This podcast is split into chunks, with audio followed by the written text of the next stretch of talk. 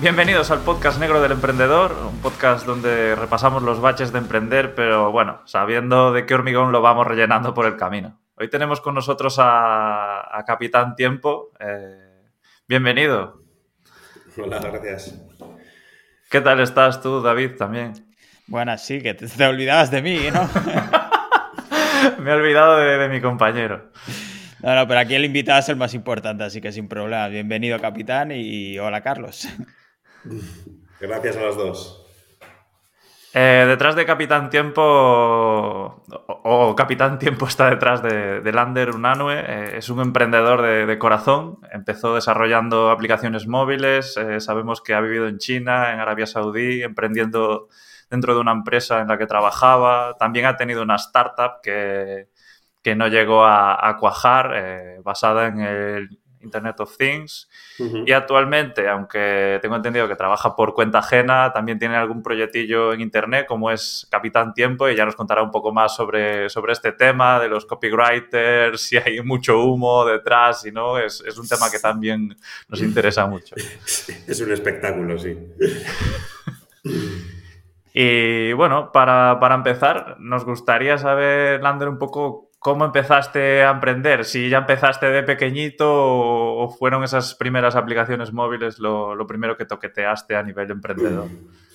Eh, sí, bueno, a, nivel, si, remontamos a los principios de los tiempos, eh, me, acuerdo que, claro, es que en aquellos tiempos era todo tan diferente. Em, me acuerdo que íbamos a por moras para, para hacer mermelada luego y, venderlo en el vecindario. O sea, que era como... Eh, ¿Cómo vamos a pasar la tarde? Venga, pues eh, vamos a hacer mermelada, vale, no tenemos fresas, ah, pero podemos, hay un montón de zarzas, vamos a coger moras, entonces luego hacíamos un pote, las machacábamos, estaba asqueroso todo eso. Bueno, pero claro, no, teníamos vergüenza, nos, parecía súper interesante lo que hacíamos y íbamos tocando timbres y decíamos, oye, y además lo vendíamos en pesetas en aquellos tiempos y no, no, era barato, ¿eh? Y, bueno, yo creo que por, por pena nos, nos, compraron algunos, pero ese diríamos que fue el primer inicio de, de emprender algo. Y luego, eh, sí, luego eh, sí, que, sí que he hecho varios proyectos ya un poco más serios. Eh, bueno, pues eso, como el que has mencionado, de desarrollo de aplicaciones para móviles que justo ahí sí que, bueno, estaba en un momento eh, donde las apps para Android y iPhone estaban ahí a tope y, bueno, pues, pues empecé un poco a investigar en el tema. Ya, ya entraremos más en detalle, pero eso, e, eso tiene una, un inicio de proyecto justo cuando terminó la universidad y, tenía que hacer un proyectillo y tal. Y, a raíz luego de ese proyecto fui tirando y fue cuando empecé a crear la empresa, me estuve como autónomo y, y vendí algo más que las mermeladas haciendo aplicaciones para móviles. Entonces, ¿siempre supiste desde que empezaste con las mermeladas que ibas a acabar emprendiendo profesionalmente o fue la oportunidad esta de las aplicaciones móviles que te llevó a ello? Em, yo pensaba que todo el mundo, al principio pensaba que todo el mundo era como yo, que, o sea, que toda la gente iba a emprender, o sea, que era como un instinto que tenía la gente y que, que era, por supuesto, que... ¿Vivías en España? El, el, bebé. Efectivamente, pero era, era muy ingenuo cuando era pequeño.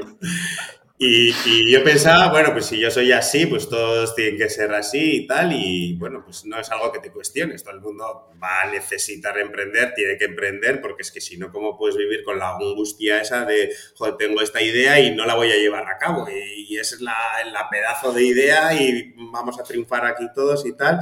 Y luego veía que la gente no tenía tampoco ese interés y decía, iba, pues mira, y se conforma con qué sé, con tener un puesto ahí que le digan qué hacer y tal, y pero si es lo peor que es, tienes que, tener tu idea y lanzarte a, por ello. Luego así yo me da unas hostias como panes y ellos no, pero bueno, de todo se aprende. Bueno, pero si tenías ese gusanillo interior, claro, es que ahí sí que no hay más alternativas, si era, lo tenías tan claro. Sí, y eso yo siempre digo que a mí me da mucha gente la envidia, o sea, mucha gente me da envidia eh, que no tiene como esa curiosidad, esas aspiraciones, ese sueño, ¿no? Que, puede ser todo lo contrario, pero muchas veces si tienes esa curiosidad, joder, es que, es que vas a un tema o te, metes en unos fregados eh, que digo, ¿quién me, quién me habrá eh, obligado a mí a meterme en este fregado? Y veía a los otros compañeros que salían del curro que, o sea, como que veían unas cosas súper interesantes delante suyo y, ah, sí, bueno, va, y pasando y digo, qué envidia me das, yo quiero, yo quiero ser como tú y no meterme en tantos fregados y tal. Y, y, eso. Y, de, la misma, de la misma forma, y, yo creo que está también un poco relacionado, porque al final emprender es, eh, empezar una aventura, eh, lo mismo con, los compañeros de, clase o de universidad que terminaban la carrera y se, ya iban al puesto de trabajo, se quedaban o se metían en un piso ya, en una hipoteca y, ya, se quedaban en ese, en ese pueblo, en ese sitio. Y digo, es que ya te vas a quedar para el resto de tu vida ahí. Y entonces con los viajes también me pasó, me pasó lo mismo. Yo quería ver mundo, quería viajar, quería, no quería irme de vacaciones, sacar unas fotos en un sitio y volver. Y, o sea, quería más, más aventura. Y, y, ahí también, pues, además dos países tan, tan peculiares como China y Arabia Saudí, pues ahí también fue otro, otra aventura, otro aprendizaje brutal. Y también con, con, proyectos de aprendizaje también fue, o sea, estaba todo relacionado, sí. Lo que está claro es que eres una persona con muchas inquietudes. Eh, sí, yo, creo que demasiado. O sea, a veces digo, o sea, frena, echa, echa el freno mano, que tienes dos hijos, tienes una mujer, eh, eh, miles de proyectos, la cabeza te va a mil y filtra, filtra las ideas porque, o sea, hay unas que son una mierda, no empieces las ideas que son una mierda y que, no te da tiempo. Y de, ahí luego empecé, ostras, el tiempo, tal, el tiempo es que el tiempo es súper importante, y ahí sí, voy a hacer otro proyecto, Capitán Tiempo, tal. digo, no, para, que no has terminado todavía el anterior. Y, bueno, pues esa vida caótica es mi vida. Porque ahora mismo, ¿cuáles son tus fuentes de ingresos actualmente? Pues actualmente trabajo como, eh, como profesor a jornada parcial.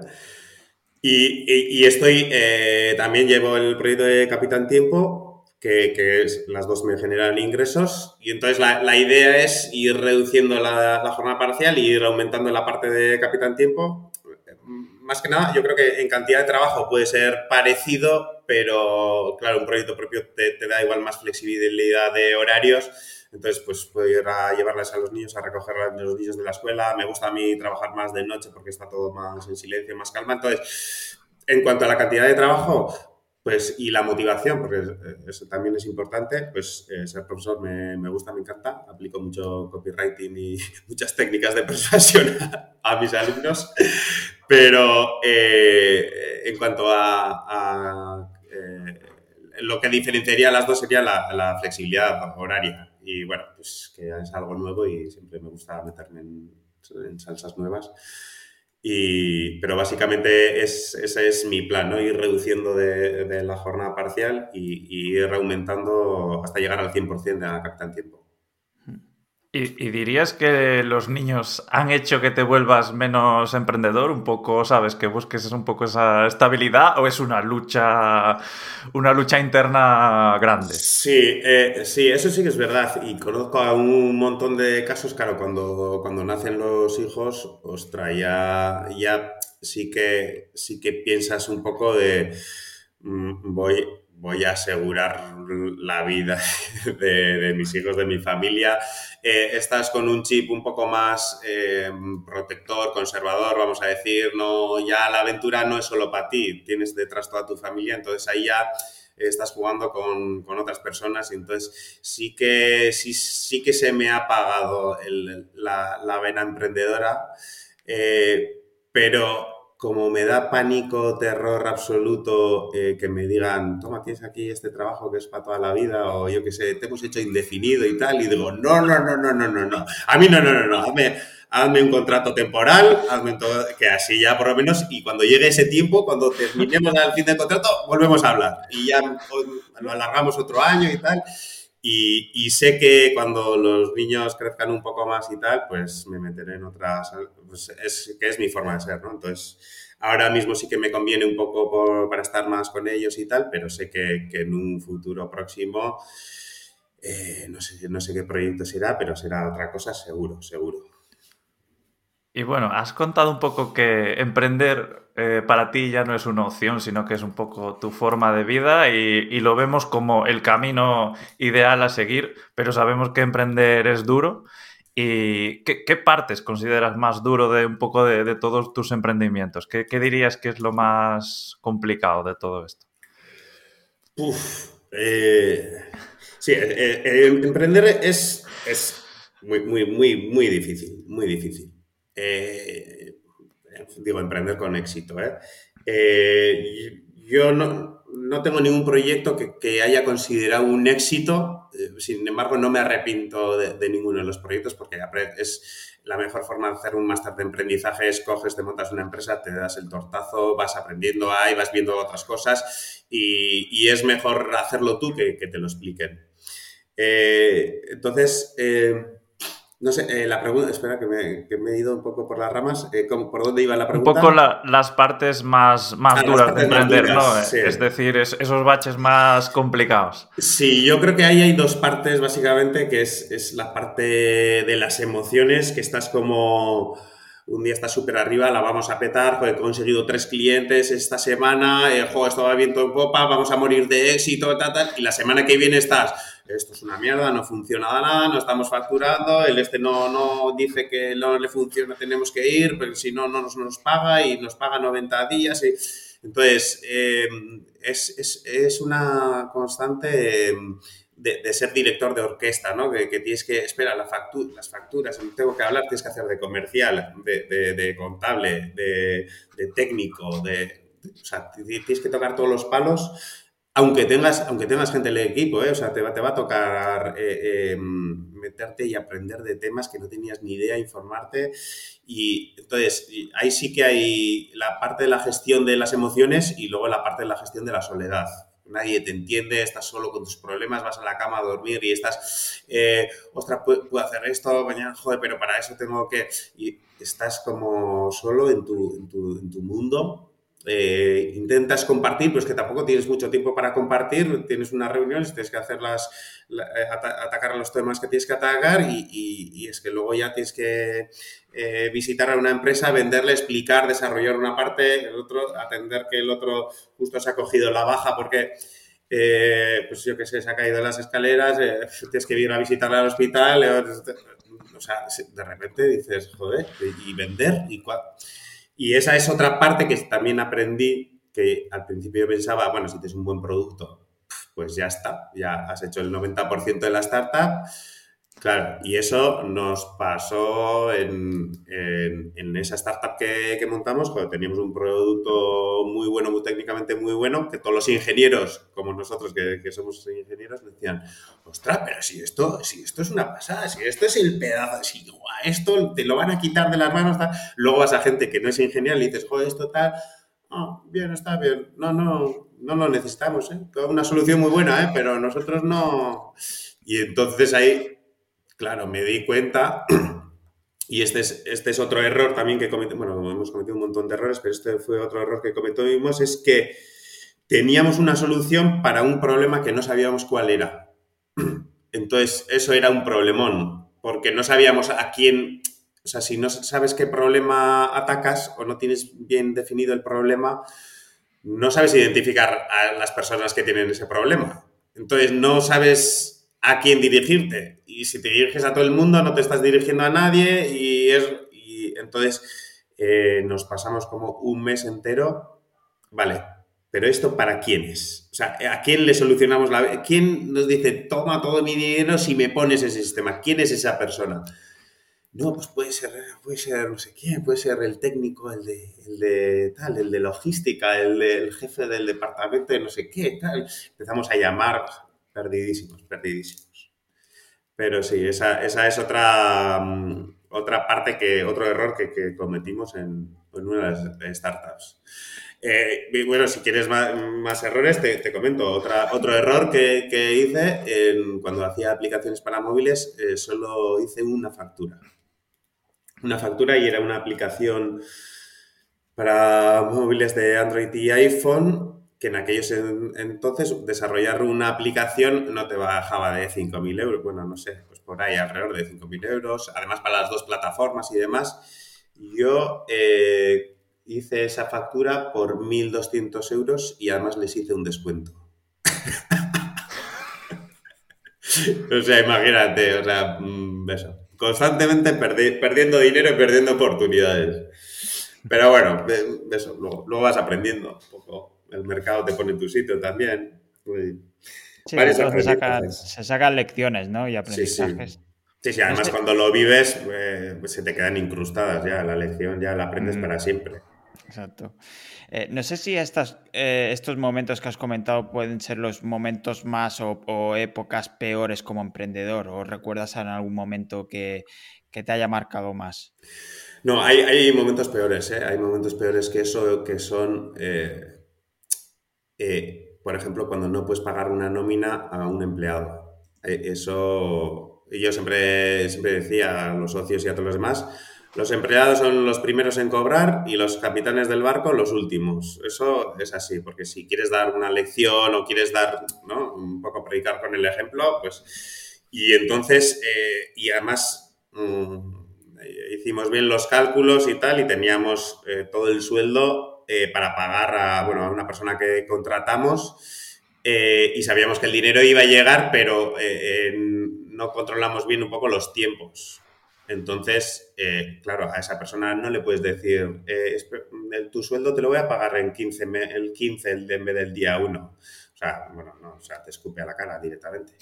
Entonces, eh, pues hay que apretar un poco, hay que soltar pasta, que luego ya recibiremos, o sea, que está contemplado, pero es que lo vamos a recibir dentro de, yo que sé, un mes o lo que sea, y, ahí hay que jugar un poco con el cash flow, que eh, eh, ya cuando te pones, y bueno, nosotros sabíamos que ese era un problema puntual, que luego iba a recibir el dinero. Entonces, bueno, tampoco era, había, pues hay que adelantar dinero que luego vas a recibir. El problema es cuando eso ya se te convierte en mes a mes.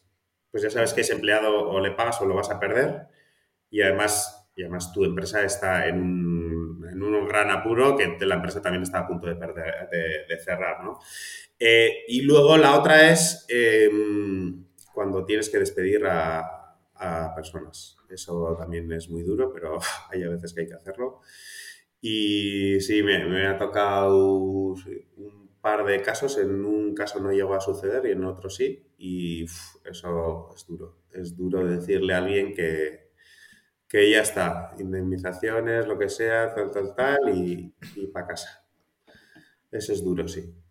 Eh, y, pero, pero es sano también, porque es peor, o sea, si te va a crear problemas en el equipo, eh, al final eh, es que te pueden llegar a hundir la empresa, ¿no? Entonces, tienes que ser muy, muy claro y, explicarle por qué, lo, puede entender, lo puede, lo puede, no lo entender, pero bueno, hay un equipo que está trabajando por una idea, un, unos, un proyecto y, y, si hay algo ahí que no, que no está corriendo como tiene que, que correr para avanzar, pues, pues es mejor estirpar y quitar. Exacto. Y, ese, y esa parte es un mal trabajo, es muy duro. a, pesar de estos momentos malos, eh, no creo que hayas pensado alguna vez en abandonar directamente, es decir, no voy a ser más emprendedor. No parece que lo tienes en tu naturaleza. Sí, no, no, no, sí, pero eso he pensado muchas veces, en cada, proyecto, básicamente. Y digo, ya está. Eh, de hecho, eh, si miras mi currículum, mm, el periodo más largo que tengo en un mismo puesto de trabajo, no sé si son, no llega a dos años. O sea, eh, y, justamente em, en otro proyecto que esto fue ya dentro de una empresa, eh, cuando me enviaron a Arabia Saudí, era una empresa que iba a iniciar un proyecto, o sea, que era una, un intraemprendizaje dentro, dentro de la empresa en un país nuevo que no, no tenían nada y, había que abrir allí un, un, colegio de formación profesional. Y entonces eh, me dijeron, tenemos este reto, Lander, tienes que irte a Arabia Saudí y hay, hay este proyecto allí y tal. Yo les dije, perfecto, bueno, me lo pensé un poco tal. Eh, dije, vale, venga, sí, a otra aventura, me lanzo. Em, y entonces, eh, cuando estaba ahí, eh, estuve dos años en Arabia Saudí ya cuando el proyecto ya empieza pues, un poco a estandarizarse, a, a hacer business as usual, ¿no? Lo que se dice, dije, ya está, yo esto ya, ya está, ya me, esto está entrando en una rutina, me estoy aburriendo, al principio era todo arrancar, hay que ver proveedores, tal, hay que montarlo todo, no hay nada hecho, es eh, un reto súper interesante eh, y ya cuando llega a esa, a, esa mm, normalidad, vamos a decir, o a una estabilidad y tal, eh, ya está, digo, uff, ha sido muy duro esto, no, voy, no voy a volver a empezar, ya está este es el último proyecto, me voy a meter a funcionario y a tomar por saco. Y, se me, pero eso se me pasa, o sea, cuando estoy en el proyecto y estoy hasta la gorra, digo, ya está, esto y en cuanto empiezo a deshacerme de ese proyecto, me empieza la cabeza girar, joder, pues mira, estaría bien, joder, ¿te has dado cuenta que has observado que, joder, pues mira, igual si hacemos no sé qué tal, oye, le comento a uno, empieza a tirar de, los... Ya vienes otra vez con tus historias, déjate, vive tranquilo, tómate un cubata y, relájate. Digo, ya, pero es que sí, mira, aguanta, sujétame el cubata, que hoy a la noche lo empiezo, me cago. Y eso, lo pienso constantemente, pero luego, claro, se, me pasa y, vuelvo, a, me meto en, otra historia. La montaña rusa que comentabas antes, ¿no? Sí, sí, eh, eso, eso es eh, eh, dentro de un mismo proyecto, o sea, tienes ahí esa montaña rusa de emociones y luego ya cuando me saturo entre proyecto y proyecto también. O sea, es una montaña, la vida es una montaña rusa continua. Sí, sí. Montaña rusa en cuanto a proyecto y, montaña rusa vital directamente. Sí, sí, es una muy buena forma de, aprender y, de vivir y, de rellenar las, las, hojas de tu vida, ¿no? O sea, me parece que son... Yo a la gente siempre le digo, yo he trabajado de para el sector privado, para el público, he estado de autónomo, me creo una empresa con otros dos socios, he sido cooperativista, he trabajado en, empresas internacionales con, o sea, extranjeras y empresas eh, de aquí eh, que tenían sede en el extranjero. O sea, yo creo que no hay ningún palo que no haya, que no haya tocado. Eh, ¿Cuál es la mejor vida? Pues tengo mis dudas, tengo mis dudas. Eh, una de las peores y las más bonitas es la de emprender. Eso, eso es así. Porque si vas a emprender necesitas casi 24 horas de dedicar, por lo menos estar pensando en el proyecto. Porque, es, porque eh, no, hay otra forma. Para, avanzar más rápido que los demás tienes que trabajar más eh, y más eficientemente y, a eso es lo que le tienes que dedicar.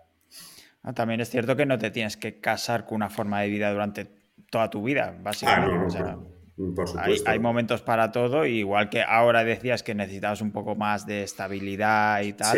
A lo mejor en otro momento dices, venga, me tiro a la piscina otra vez. Sí, eso seguro. Es, que ya tengo, o sea, ya me estoy viendo en el futuro. estoy viendo en el futuro que le voy a decir al, jefe que que yo aquí ya, es que esto ya es una rutina para mí, no tienes algo nuevo que me motive y tal. No, pues está, venga, pues aburre, ya me, voy a lanzar a otra, otra aventura. Pero, pues, ¿Crees que estas aventuras como emprendedor han cambiado tu forma de ver el mundo? Eh, mm, sí, sí. Eh, sí, yo antes, eh, una, antes de querer emprender, eh, siempre he querido ver mundo. O sea, eso lo tenía súper claro. Em, que quería, quería saber cómo era el resto del mundo.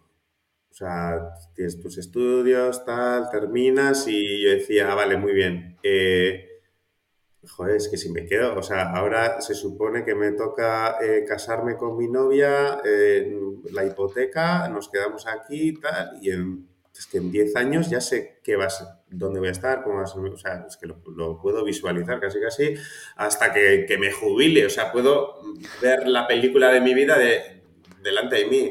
Y eso, eso sí que me genera mucha, mucho agobio, mucho pánico. Eh, y entonces ahí es eh, cuando quería ver mundo, quería viajar y no quería irme de vacaciones, quería trabajar fuera. Eh, cuando vas fuera y, y, en, China me, me, pasaba una cosa muy curiosa que era, eh, claro, en China hay un montón de chinos, iba por la calle y tal, y de repente veía a gente y digo, hostia, pero si este es mi colega, pero en versión chino. O sea, es, es que es él, o sea, físicamente, o sea, es que toda estatura, rasgos y tal, lo que pasa que pues tiene un poco los ojos más eh, rasgados, pero es que es, y luego te ponías a hablar con él y de, carácter también, digo, joder, pues mira, tiene el humor parecido que este tal, y luego iba y digo, ostras, si este es el padre de, de un colega mío ostras, pero en versión china. O sea, era como que eh, veía las versiones en chino de, toda la gente que conocía aquí. Y eso te hace eh, cuestionar eh, que realmente todos somos iguales en el planeta. O sea, que, gilipollas hay en todos lados, que personas súper buenas y súper amables hay en todos los lados y, gente cabrona, pues que hay en todos lados. Y, y eso humaniza un montón al, al mundo, porque cuando ves las noticias internacionales siempre es, eh, pues eso, malo, eh, terremoto, incendio, guerra, eh, no sé qué, tal. y dices, joder, ¿cuánto hijo puta hay ahí fuera?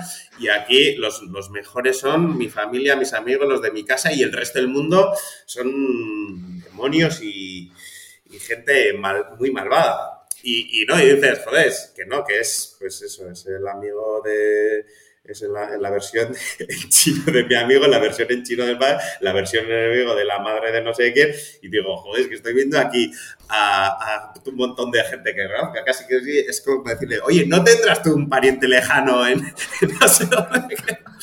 que es que sois iguales, sois iguales. Y eso te hace ver que, que los seres humanos somos, somos buenos por definición, o eso es algo que yo, tras viajar, la conclusión que he llegado es que el ser humano es es de buen corazón por, defecto.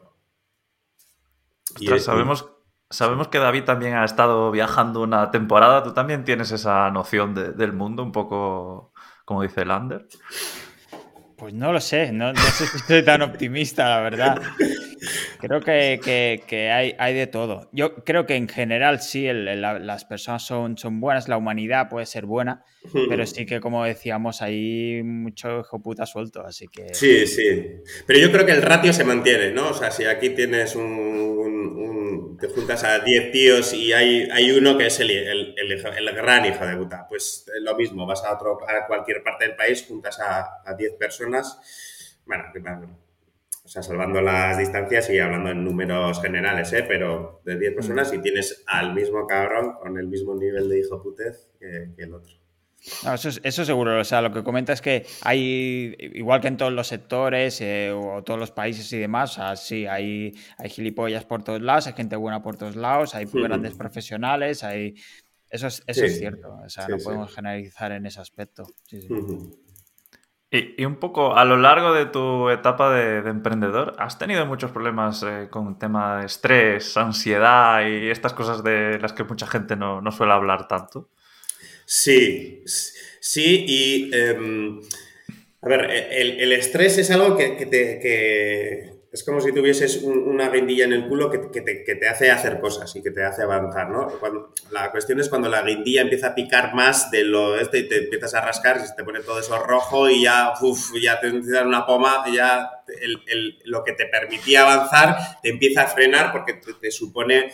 Em, te, supone más un problema que, un, que un atizador para que hagas las tareas, ¿no? Entonces, eh, yo siempre he tenido ese, ese punto de estrés cuando, cuando he creado eh, proyectos y es bueno porque eso indica también que estás motivado, que estás pensando en eso, que, ostras, que para mañana a ver si hago esto, tal, tal, tal. Entonces, eh, y ese estrés es bueno. Em, no, no, no, es bueno cuando, cuando ya hay, cuando se pasa un poco, cuando tienes em, eh, presiones para cumplimentar cosas que, que, puedan tener consecuencias eh, bastante desastrosas para ti, para, para tu startup y demás. Y ahí eh, sí que me...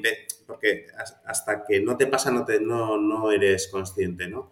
Eh, y sí que en uno de los proyectos, en Arabia, cuando estaba en Arabia concretamente, que era bastante duro el proyecto, me di cuenta que tenía brusismo, esto de hacer con los mm. dientes así, y estar todo el rato, ah, y, terminaba con, no solo con la mandíbula, sino que se me cargaba hasta toda la espalda de, por los dientes, ¿eh? o sea, de la fuerza que hacían los dientes me iba a la mandíbula y de la mandíbula me iba a toda la espalda. Eh, hasta tal punto que se me rompió un diente. Y dije, hostia, esto no es esto, esto no es que estaba que tenía el diente medio, esto es del, del estrés del proyecto. Y ya cuando te pasan esas cosas dices, bueno, ¿hasta qué punto me merece perderme un diente porque no se va a ver este proyecto? Vamos a ver.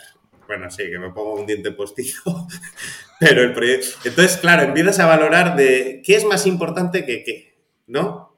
Dices, bueno, mm, ¿pagarías un diente porque el proyecto fuese exitoso? Hostia, pues igual sí.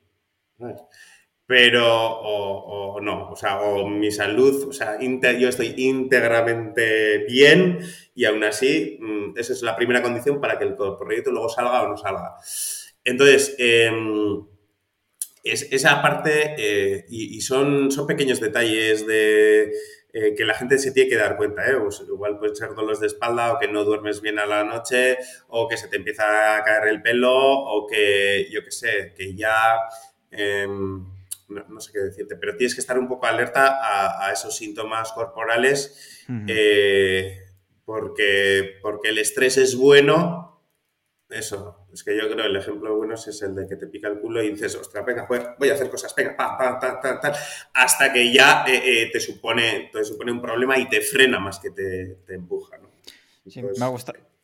Me ha gustado mucho la definición. No había escuchado nunca esta definición de estrés como una guindilla metida por el culo, pero sí que estoy de acuerdo, pero también es lo que comentas, estas señales que te puede dar el cuerpo de aquí algo pasa, algo no estás haciendo bien, el estrés se ha cronificado, puede derivar a problemas más de ansiedad y, y, exacto. No, no, es el picorcito este que te mantiene activo, que te mantiene motivado, sino que hay problemas más, eh, se está arraigando, digamos. Sí, sí, no solo en, la parte física de tu cuerpo, sino también, eh, joder, de repente te, das cuenta de que estás como más de mal humor o, discutes o, a la mínima joder, pues, y saltas y, y eso sí, o sea, tienes... Eh, y es, no es fácil de darte cuenta, ¿eh? porque muchas veces estás como tan metido en el proyecto que es como, bueno, esto es parte del de, esto, ¿no? Porque es que mañana tenemos que entregar y, tenemos que hacer esto para pasado mañana y tal, tal.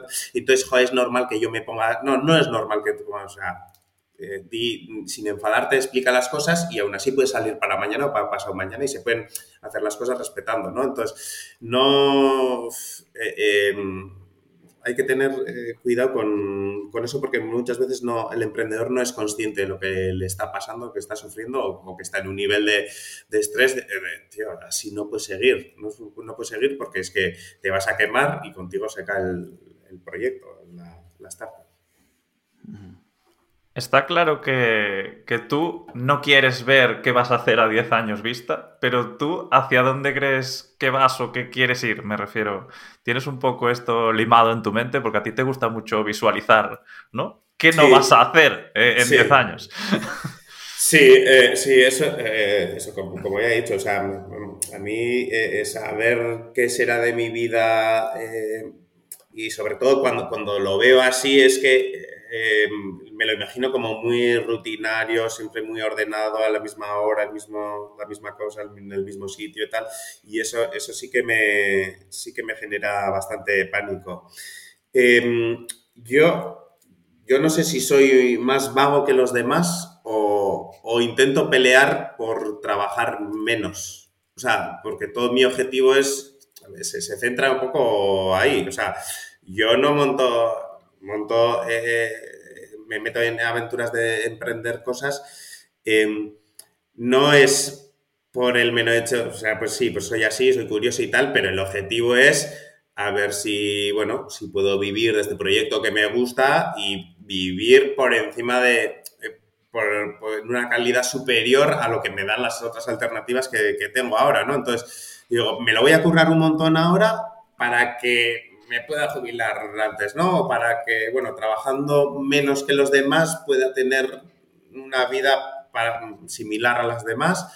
Eh, y entonces, eh, eh, yo creo que la, vagueza o, el no querer estar todo el día trabajando, de lunes a viernes trabajando, es lo que me hace emprender estos proyectos, ¿no? O sea, voy a trabajar, voy a emprender, es un poco contradictorio, pero para, para luego mm, no emprender más luego también me di cuenta de que eh, es, un, es un poco, es una trampa porque nunca Nunca vas a poder decir, bueno, estaba a tope hasta en este proyecto y ahora me voy a relajar y vamos a ir a velocidad crucero para seguir en el proyecto. Y eso nunca sucede, nunca sucede y no, no puede suceder porque en cuanto vas a velocidad crucero te, te pasan los demás, eh, tu proyecto ya empieza a caer. Eh, entonces, em, sí, mi, mi, aspiración es eso, eh, trabajar poco y ganar mucho tiempo, o sea, básicamente. Y, esa es la motivación que, me empuja. Bueno, es una, motivación muy buena, aunque, aunque parezca que no al final. Sí. No, y luego, eh, luego que los proyectos en sí eh, me, me, gusta, me motiva, pues, eh, pues me gusta cacharrear, me gusta mm, hacer cosas. sí, una cosa que aprendí muy tarde del emprendizaje, y yo creo que esto a muchos ingenieros les, les tiene que pasar un montón, que es que no sabía que había que aprender sobre ventas y procesos de venta. O sea, es, y digo, ojo, es que casi, eh, o sea, el, el, el negocio se basa en que eh, entre dinero. Y dinero entra cuando hay ventas. Y es un proceso exclusivo de ventas, o sea que no tienes un producto y tienes un cliente y sucede. No, no, es que hay un esfuerzo que tienes que hacer de la misma forma que has hecho el esfuerzo para desarrollar ese producto, ese servicio, lo que sea. Hay un esfuerzo constante y que te lleva un montón de tiempo que, que es en el de las ventas y tienes que estar todo el rato dándole a la rueda de las ventas.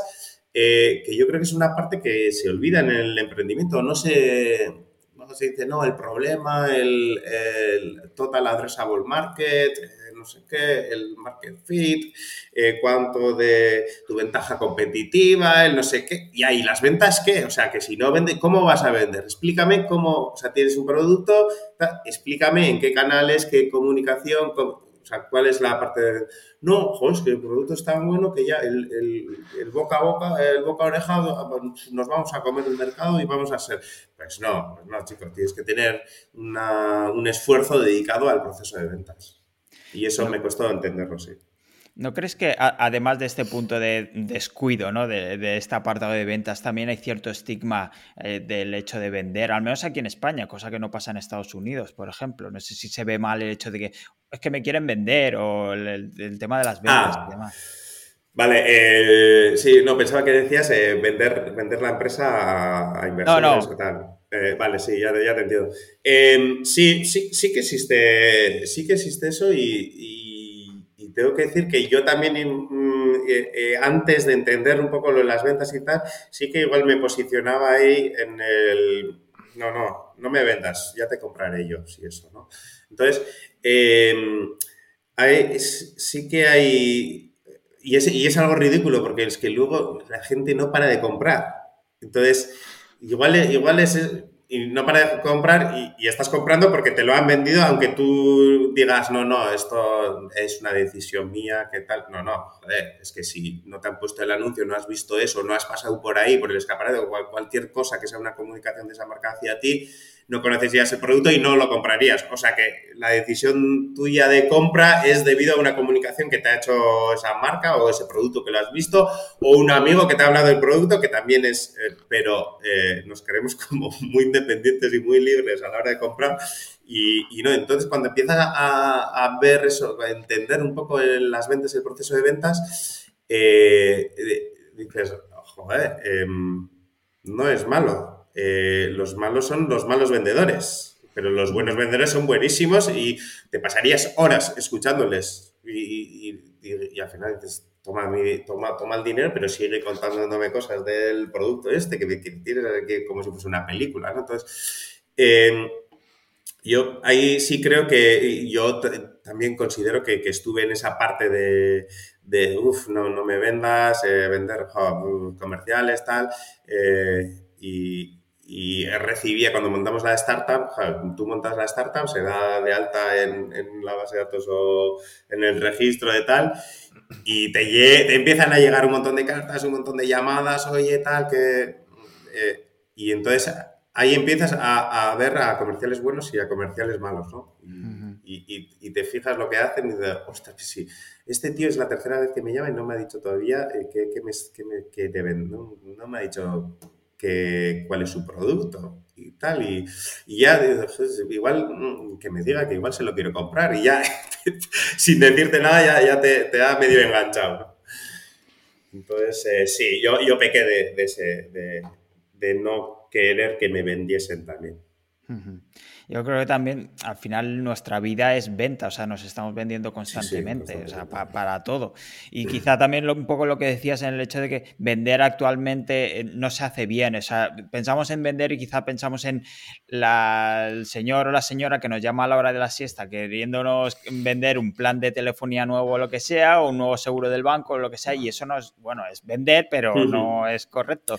Y al final partiendo de la base de que tienes un, un producto bueno y que puedes cumplir eh, una necesidad ¿no? Eh, de, un cliente, de un posible cliente, al final es eso, es alguien tiene una necesidad, tiene un problema y tú tienes una solución. Y la venta es el match. Eso es. Sí, ahí em, eh, yo creo que funciona bastante bien. O sea, le tienes, tienes que identificar muy bien para quién es el producto, y excluir muy bien para quién no es. O sea, eso a mí, eh, por lo menos en este último proyecto donde estoy poniendo un poco más de énfasis en las ventas, sí que me funciona eh, muy bien, ¿no? Imagínate pues que, eh, yo qué sé, hago un, un producto que, un curso, un productillo que explica sobre em, cómo hacer una, una página, una landing, por ejemplo. Digo, si no sabes lo que es una landing, no lo compres. Hmm. O sea, porque no te sirve. Si no tienes un. no tienes y no vas a querer tener y no ves la necesidad de tener eh, una página web o una página landing, eh, no lo compres. O sea, porque esto no es para ti, ¿no? Porque, porque en este curso, en este libro, explico eh, cómo hacer esto, cómo hacer tal para tener una landing, cómo hacer que una landing, es un ejemplo, ¿no? Pero excluir muy bien para que la gente diga, ah, no, vale, para mí no es. Ostras, eh, sí, para mí sí es porque cumplo esta condición, cumplo también esta y en este... Entonces, eh, centrar muy bien el tiro de para quién es y, decir también para quién no es. Yo creo que eso, a mí por lo menos sí que, sí que me ha funcionado bien. Pero lo que dices de los malos vendedores y la gente que te llama por teléfono para venderte planes de telefonía, claro, recibimos tantos inputs malos en general de publicidad, no, no solo de, comerciales y de gente que, te vende, sino la publicidad es tan mala en general que, ya englobas ¿no? a todo lo que es vender la publicidad en eso de eh, esto es un rollo tal. Pero luego ves anuncios súper buenos, eh, ves a, gente muy... Eh, que, te está, que, te, está camelando y además te gusta y tal, y ves que existen otros procesos de venta, otras cosas, otros métodos de venta y que esos son los que más venden, los que más llegan y, que se, salen del resto, ¿no? Pero, pero yo creo que sí, que se ha hecho tan mal que ya nuestra mente directamente anuncio eh, comercial de telefonía y ya mm, bloqueas el, este porque los eh, metes todos en el mismo saco.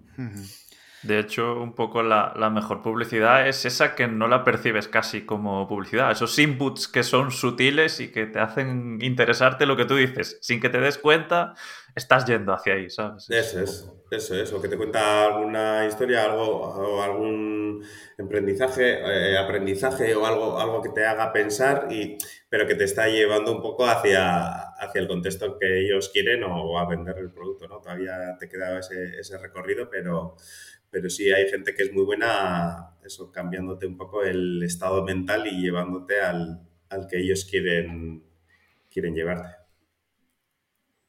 Ahí, David, no sé si querías decir algo antes que te he cortado. No, no. ah, vale. Bueno, eh, un poco a lo largo de tu carrera como emprendedor, tu montaña rusa, porque realmente es lo que tú dices, tú tampoco siempre has ido cambiando y alternando. ¿Esto de emprender te ha llevado a tener muchos problemas de dinero, a llegar a arruinarte incluso? Em, no, y ahí hay, hay, una lección, yo creo que bastante clara eh, entre esa respuesta y que las, los proyectos que haya montado no hayan, no hayan tenido éxito, vamos a decir. Eh, quiero decir que si eh, yo siempre mm, nunca ponía todos los huevos en el, proyecto. O sea, decía, bueno, si, ¿y si me sale mal qué? O sea, no puedo, este proyecto, o sea, no me puedo endeudar hasta, me puedo endeudar hasta cierto nivel, hasta, pero eh, no quiero, no quiero que, que este proyecto me perjudique futuros proyectos en el futuro. ¿no? Entonces, eh, si tú tienes un proyecto donde mm, no estás poniendo toda la carne en el asador o todos los huevos ahí en la misma bolsa eh, y, te creas un plan B, dices, bueno, si no sale esto, bueno, pues mira, pues te digo por aquí o, bueno, ya pues eh, echaré currículums en no sé dónde o tal. O sea, yo creo que inconscientemente, claro, no, no, no le tiras con tanta fuerza o no es eh, este proyecto o sale o, tiene que salir o, me muero prácticamente, ¿no?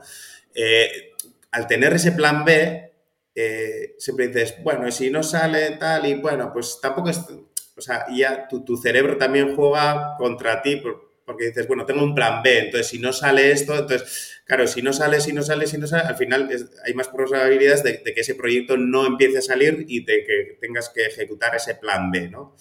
Entonces, eh, aquí ya no sé eh, cuál es la, mejor forma, ¿no? Porque si tú pones todo tu esfuerzo en, tu proyecto y dices, voy con esto a muerte y o, o me meto me meto un, golpe que, me va a costar años eh, levantarme, eh, o, tengo algo súper exitoso con el que ya, bueno, pues, pues eh, con el que ya he triunfado, ¿no?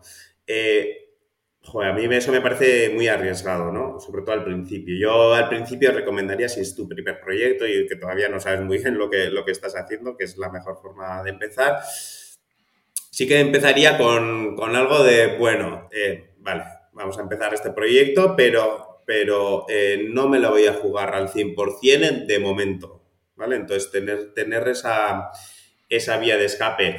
Eh, claro, las dos cosas tienen su lado bueno y su lado malo, pero yo siempre he elegido por el no me la voy a jugar tanto y voy a tener como unas en la manga o algo a lo que agarrarme por si esto sale mal. Y al final dices, eh, eh, el esfuerzo que tienes que hacer como emprendedor es tan fuerte, tan alto, que al final dices, eh, vale, joder, pero esto no lo puedo hacer en menos de un año, voy a estar así, no sé cuándo voy a salir del túnel, tal, tal, tal, y, te vas como agarrando cada vez más a esa otra liana y, al final dices, venga, pues no, ya este proyecto me exige tanto que ya no lo voy a poder hacer y, salto al plan B. Entonces, yo por eso... esa es una de las razones por la que mis proyectos seguramente no, han tenido éxito, porque no he puesto, no me estaba, como dicen, skin in the game.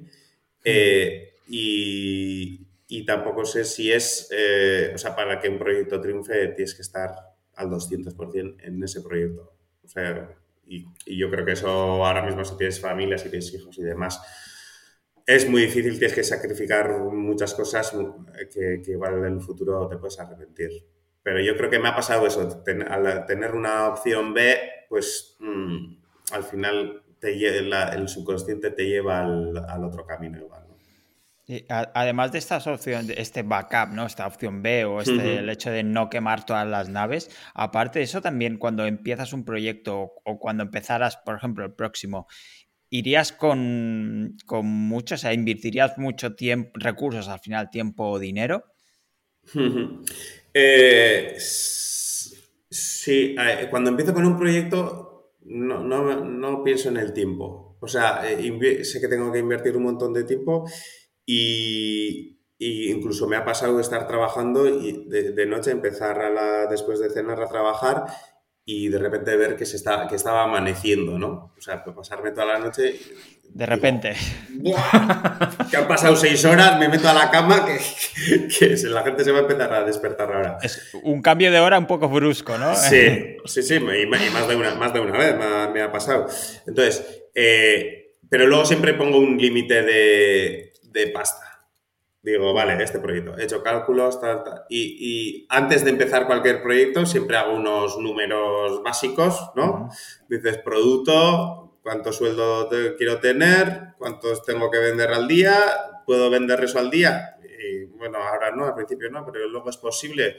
No, no, esa cifra es que es una locura. O sea, necesito tener cinco personas contratadas, no sé qué, para contratar a cinco personas necesito aumentar el sueldo. No, digo, no, este proyecto no, no es viable. Entonces, siempre intento que sean eh, proyectos eh, eh, que, no que no requieran de, muchos recursos económicos, eso, eso hace que necesites meterle más tiempo. Porque al final dices, pues la página web de la, del proyecto, vale, pues la mando a fulanito que la haga y le, y le pago o me la hago yo. Entonces, en las partes que, bueno, más o menos controlaba y que podía hacer, digo, esto no le voy a pagar a nadie, esto lo hago yo y tal. Eh, ¿Qué es lo mejor? No. No, porque al final tienes que hacer lo que, lo que, lo que tienes que hacer para que tu proyecto siga adelante, que eso sí o sí tiene una parte de ventas ahí. O sea, tienes que, o sea, todos los días tienes que mm, dedicarle más de una hora seguramente a vender, a vender y hacer cosas para vender. Eh, entonces, yo siempre he pecado de, bueno, cuando, cuando no habían nacido los hijos, pues tenía más tiempo que ahora. Y entonces eh, decía, bueno, y, tengo, y cada día tengo una noche, tengo una noche entera, ¿no? Pues tengo, tengo un montón de tiempo. Y entonces mm, sí que he cuidado más el dinero que el tiempo y no quiero decir que eso sea más importante, que una cosa es más importante que la otra, ¿eh? pero, pero sí que decía, va, esto, venga, me lo pongo, hay que aprender sobre esto, pues me, me veo eh, unos, me descargo unos tutoriales, me veo unos vídeos, hago esto, tal, tal, ah, vale, más o menos ya sé cómo hacerlo, hostia, que es de día, bueno, a la cama, venga. Y, y así, así, más, más, de, más de una vez. Y de hecho los proyectos así más curiosos, más exitosos, sí que han, que han salido de, de esas noches. Y a la hora de crear un proyecto, ¿tienes en cuenta el, o tienes en mente el hecho de poder escalarlo o prefieres proyectos pequeñitos, unipersonales y escalar básicamente pues automatizaciones o vender y demás? Me refiero, ¿tienes en mente el hecho de escalar en base a, equipo, por ejemplo, o prefieres proyectos más pequeñillos? Em, sí, nunca, eh, desde que creamos la startup y ahí fuimos a a un programa de aceleración a Boston y ahí aprendí, aprendí un montón. Y una parte es esta, la de la escalabilidad que dices. Eh, y, y ahí en, la, en, la, startup nosotros hacíamos como soluciones a medida, eh, proyectos personalizados, o sea, cero escalable. Y de, allí vine con el chip de esto hay que cambiar porque claro, es que aquí sí, vamos a intercambiar tiempo por dinero y eso, y no, no quiero eso. Entonces, ahí sí que me, eh, estuve pensando, ¿cómo podemos hacer una empresa de Internet of Things que hace como un poco de consultoría, un poco de todo? Eh, ¿Cómo podemos hacer que sea realmente escalable, que sea, em, pues eso, ¿no? Tener, simplificar todo el sistema, porque al final pues, nos metíamos en unas reuniones interminables, el cliente no sabía lo que quería, tal. no, esto, o sea, nosotros no estamos aquí para perder tiempo ni para hacer perder el tiempo a nadie. Entonces, ah, Entonces no eras capitán tiempo, eras cabo, como mucho. No, no, no, es que ahí, eso es, ahí va eh, madurando un poco de joder, me paso el día fuera de casa, luego llego a casa, tengo 800 emails y, joder, pero ya he metido, llevo 10 horas fuera de casa visitando empresas, clientes, no sé qué, tal, tal, tal, y luego eh, empiezo la jornada cuando todos los demás terminan con respondiendo los emails, mandando las facturas, el presupuesto, el no sé qué, el pin, pin, pin, pin. Y, yo creo que ahí fue madurando la, idea de, Capitán Tiempo, porque, porque he perdido mucho tiempo durante toda mi vida.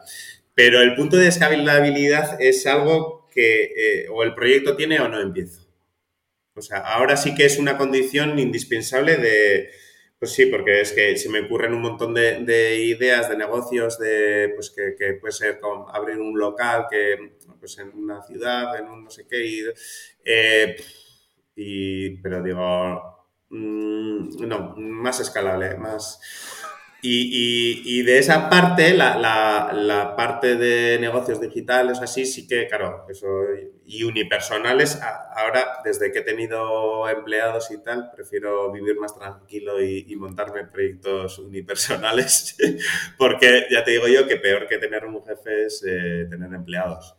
Y entonces, eh, el, ahora sí que esas dos condiciones sí que que sean eh, escalables y que sean unipersonales, digo, así no mareo a nadie, ¿no sabes? Como, como es un marrón emprender, digo, a ver a quién le marrono, ¿no? Eh, eh, y que, emprenda, que emprenda conmigo. No, ya no me siento con, con tanta convencimiento para convencer a alguien de que se meta en una aventura que pues, seguramente salga mal, ¿no? Que habrá muchos aprendizajes, pero que eh, y entonces, eh, sí, eso, la parte de la escalabilidad es una parte eh, que sí considero como condición para empezar un proyecto, mm, aunque últimamente sí que estoy dándole vueltas a que, sea menos digital, que siga siendo escalable, pero que sea, que, sea menos digital. Y eso es más difícil de hacerlo porque, porque lo digital es súper escalable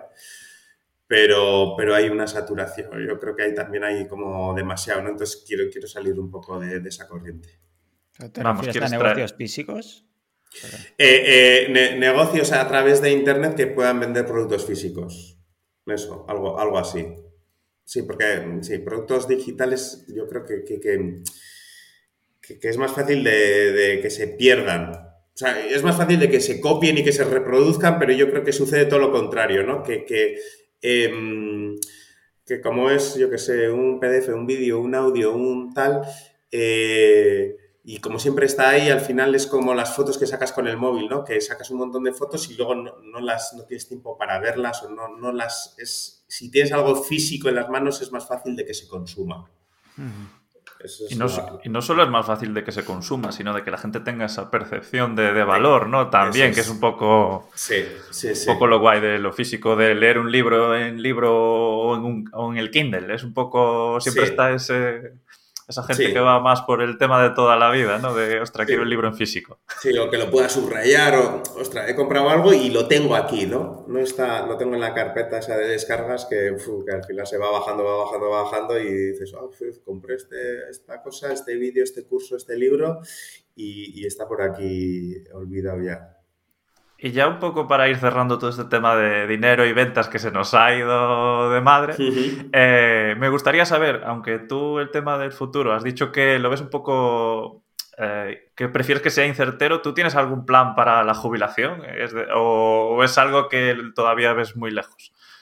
Eh, yo tengo muy claro que no me quiero jubilar, no, me voy a jubilar, ¿no? o sea mm, o sea, jubilar es em, ¿no? dedicarte a hacer cosas que, te gustan, vamos a decir.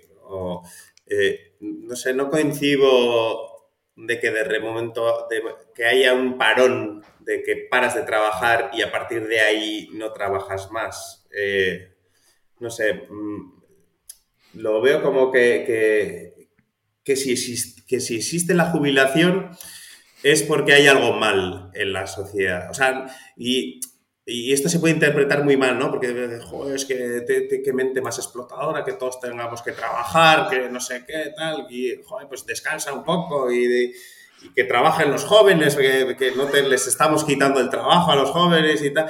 Sí, pero, joder, no sé, eh, ¿qué vas a hacer cuando te jubiles? O sea, ¿para qué te quieres jubilar, no? Para mirar las obras, tío. Y eso, eso sí. Entonces estoy, estoy medio jubilado porque me encanta, ¿eh? me quedo en una obra y me, me, puedo quedar ahí. Pues mira esto, cómo hacen así, esto y tío. Ostras, pues igual una empresa de construcción no está bien. no, no, no, no, para, para, para, para, quieto, quieto, que todavía no, no has empezado con el otro, que estás en, la mitad del otro proyecto. Pero sí, yo, yo entiendo la... Em, o sea, y, esto está relacionado con emprender, quiero decir. Eh, la gente eh, muchas veces dice, bueno, Em, ¿Qué está de moda? Bueno, pues esto, venga, pues le vamos a montar un proyecto sobre inteligencia artificial, sobre metaversos, pues, yo qué sé, cualquier cosa, palabra que esté, que esté de moda y venga, y tal. Y venga, le vamos a dar y, joder, ya solo con la palabra ya generamos interés, ¿no? Porque todos los inversores están ahí mirando a ver quién, quién está haciendo cosas con blockchain o cosas con no sé qué, tal. Eh, joder, Vale, me parece muy bien. Si esa es tu pasión, eso es lo que te gusta, eh, porque a veces tendemos a hacer, voy a hacer esto para, triunfar, para, que este proyecto sea exitoso o, para dar el pelotazo ¿no? con este proyecto, pero a mí lo que me gusta es hacer eh, yo qué sé, dibujar con acuarela. Joder, pues o sea, ¿por qué no intentas dibujar con acuarela y vender cuadros, que es lo que te gusta, y dedicarle a ello, pam, pam, pam? Y así no vas a tener que encontrar un punto para jubilarte. Y, ya sé que se muy utópico todo esto que digo, porque eh, la mayoría de, las personas en, este mundo no, eh, no eligen el trabajo que tienen, no, no pueden elegir y además dependen mucho de ese trabajo, ¿no? Entonces, claro, entiendo perfectamente a mucha gente que nos esté oyendo decir, joder, cabrón, eh, ya, pero es que yo tengo una hipoteca, tengo un esto, tengo un trabajo que no he elegido yo, ¿qué más me gustaría a mí? Que ir todos los días a hacer surf y que me pagasen por ello. Ya, o sea, no, digo que sea fácil, ¿no? Pero eh, entiendo la jubilación como toda esa gente que no está haciendo, que está sacrificando toda tu vida, toda tu vida, haciendo una cosa que no, que no has elegido, que no, no sé hasta qué punto te, te motiva o tienes siempre hay cosas que te motivan, ¿no? Pero eh, es que estás como matando tu vida poco a poco y estás deseando que, que, se pasen los siguientes 10 años para jubilarte. Te vas a torturar durante 10 años y ya, te digo que suena que es fácil decirlo, ¿eh? te vas a torturar durante 10 años para esperar a ese momento que quieres hacer. No sé, no es, no es fácil porque todos necesitamos ese sustento económico ¿no? que, que nuestro hobby no nos suele dar. Pero si entendiésemos como eh, ese hobby, si pusiésemos los esfuerzos en convertir en ese hobby en un, en un negocio o en algo monetizable, eh, no necesitarías entender la jubilación, no tendría sentido la jubilación. Entonces yo... Bueno, sé que si no estoy en un proyecto tal, estaré con 70 años y, estaré haciendo bailes en TikTok para promocionar mi nuevo tal, o estaré haciendo alguna otra virguería de, de lo que sea, ¿no? Pero, pero sí, para mí jubilarse es eh, tener tiempo para montar otros proyectos, que ese sería como mi hobby, ¿no? Entonces yo tengo esa percepción, no, no me quiero jubilar nunca, siempre quiero hacer cosas. Yo creo que esta percepción no es común. Eh, y, me surgió otra pregunta en relación a, lo que decías al final, y era, eh, ¿qué opinas sobre el panorama de emprendedores en España? Joder, eh, yo creo que hay... Melón. No, no, pero es que yo creo que hay... Em, no, no, estoy muy a favor con la corriente generalizada que se que dice, joder, es que en España todo el mundo quiere, no quiere emprender porque es, es, ya hemos dicho, es súper duro y además en España es como más injustamente injusto y, eso hace que sea mucho más duro, ¿no? Pero si te pones a, ver proyectos que hay en diferentes incubadoras de Madrid, Valencia, Barcelona, eh, Bilbao, no sé, esos son un poco los que, los que conozco, los que tengo el radar puesto por ahí. Y hay mucha gente con proyectazos muy potentes, eh, con, equipazos también, con equipos muy, muy bien montados, eh, con dinero también, pues gente que, no es la primera vez que montan algo, que eh, con los inversores, el tema de la, de la inversión y los inversores también se ha ido normalizando bastante más, porque hace años pues, decías, eres un business angel y tal, y y la gente se pensaba que era un grupo de música, pero eh, quiere decir, eh, eh, eso también se ha ido normalizando, ¿no? Pero yo cada vez que veo, yo qué sé, proyectos en lanzadera o este tipo de, incubadoras, digo, joder, o sea, aquí hay mucha gente dándole al coco, muchos proyectos interesantes y entonces, no sé si es la percepción de de lo que, no, es que aquí todo el mundo quiere, quiere la vida fácil, nadie quiere emprender, nadie quiere aventuras, tal. Eh, joder, yo creo que hay mucha gente que está haciendo cosas muy, muy potentes y, y no, no, creo que, mm, que sea verdad al 100%, parte de verdad tendrá, pero que, aquí la gente no, pues que no quiere emprender, que... O sea, estoy de acuerdo con que e, es mucho más duro, mucho más injusto emprender eh, en España que en cualquier otro lado, pero veo a mucho, mucha gente que, que aún así lanza y que, y que surgen proyectos eh, de éxito, eh, de mucho éxito y y, quiero dar un poco, visibilizar también esa parte, ¿no? Hay mucha gente que se está jugando sí, el pellejo ahí en, su, en un proyecto que cree, lo, lo, saca adelante, consigue vender algo, eh, lo pivotan de ahí y luego surge otra cosa, no sé, hay mucha gente muy creativa. Sí. Y a lo largo de tu carrera como emprendedor, ¿también has dedicado muchísimo tiempo a formarte de forma paralela o...? Eh, sí, pero no, no quizás de una forma reglada, sino puntualmente y ahí me di cuenta eh, que, de que, o sea, yo no, no, sé en las universidades o qué el futuro que les espera, pero si sabes lo que no sabes y eres capaz de analizar un poco lo que sabes y lo que no sabes y lo que necesitas saber, es que en Internet vas directamente a buscar eso y decir, mm, tutorial sobre no sé qué para, para tontos, tal, pum, y empiezas, y empiezas lección 1, eh, Hello World 0.0, o sea, no tengo ni idea, explícame, tal, y dices, joder, este tío no me explica, a otro vídeo, te vas viendo unos cuantos vídeos, aquí hay un patrón, ah, todos están diciendo más o menos lo mismo, ah, vale, este es como el principio de, ah, vale, empieza a entender la estructura. Y vas, y vas poco a poco eh, eh, formándote eh, de forma esa, ¿no? Un poco, un poco informal, ya sea en una parte técnica, tecnológica, o ya sea una soft skill o una habilidad que, tengas que, que mejorar. pero la mejor forma de de aprender algo es eh, hacer y enseñar. hacerlo y enseñar. Yo, cuando era alumno, eh, había ciertas asignaturas pues, que hacías un poco, memorizabas la fórmula tal, no sé qué, y vale, pues 6.5 puntos, gracias y ya está. Luego, claro, eh, luego era, fui profesor de universidad de esas mismas asignaturas. Y ya eso, digo, ahora me lo tengo que apoyar, no vale aquí a probar el examen, que ahora eres tú el que pone el examen. Y entonces ahí eh, te pones a estudiar bien, porque lo tienes que enseñar a los demás. Y entonces digo, ostras, lo que estoy entendiendo en esta asignatura, pero yo, ¿dónde vivía cuando, cuando era alumno? Y no entendí nada, pero, o sea, es que no tenía ni idea. Entonces, cuando tienes que enseñar a los demás, ¿no? Y cuando te pones a hacer cosas es, cuando realmente aprendes. Entonces, yo he hecho el ridículo millones de veces, o sea, millones, millones de veces, pero luego digo, ostras, lo que he aprendido hoy, que, me he puesto a hablar de, qué sé, delante de todas estas personas y, al final que no, que no tocaba o no había que hacer eso y yo qué sé, pues te pones a situaciones y, y con eso con eso aprendo, me he formado mucho, eh, me parece una tontería, pero en YouTube y, luego aplicando lo que, lo que veía.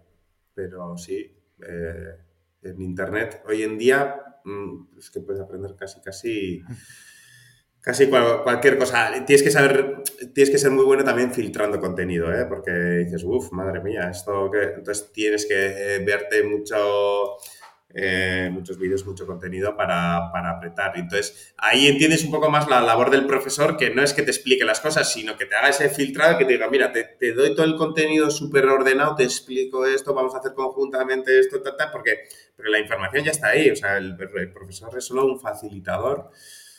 Eh, un facilitador persuasivo para, convencerte y para que te, al final te, le compres la lección a, él, ¿no? Al profesor.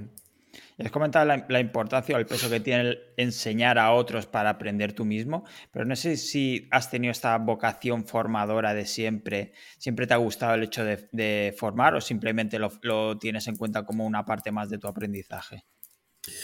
Em, a ver, eh, sí, que, sí que me ha gustado la parte de formación eh, porque todos los proyectos, eh, independientemente de emprendizajes propios o que trabajase para, para una empresa eh, o, un centro educativo, siempre he estado en, la pata em, formación y salto a aprendizaje, contacto con empresas y, siempre he estado en el, si ves mi currículum, es eh, todo el rato ámbito educativo y proyecto eh, o, estaba yo emprendiendo o estaba en el ámbito educativo, pero relacionado con las empresas, eh, explicar a los alumnos cómo montar una empresa, qué, cuáles son las cosas que necesitas eh, antes de montar una empresa. y entonces sí, sí, que he estado en, ese binomio de educación-emprendizaje, ¿no? que, que, yo creo que es en el área donde, donde mejor me, me siento. y bueno, ahí me pasó, eh, bueno, pues cuando terminé la carrera los profesores me, ficharon, vamos a decir, para el departamento y empecé con 24 años. Eh, era profesor de universidad y, daba a clases a gente que tenía un año menos que yo, dos años menos que yo, incluso gente que era bastante mayor que yo. Y, y entonces ahí ya eh, tenía el doble hándicap de que no quería que me eh, clasificasen por mi edad. O sea, este chaval que nos va a enseñar. Entonces ahí sí que decía, no, os voy a demostrar que, que, sé de lo que hablo.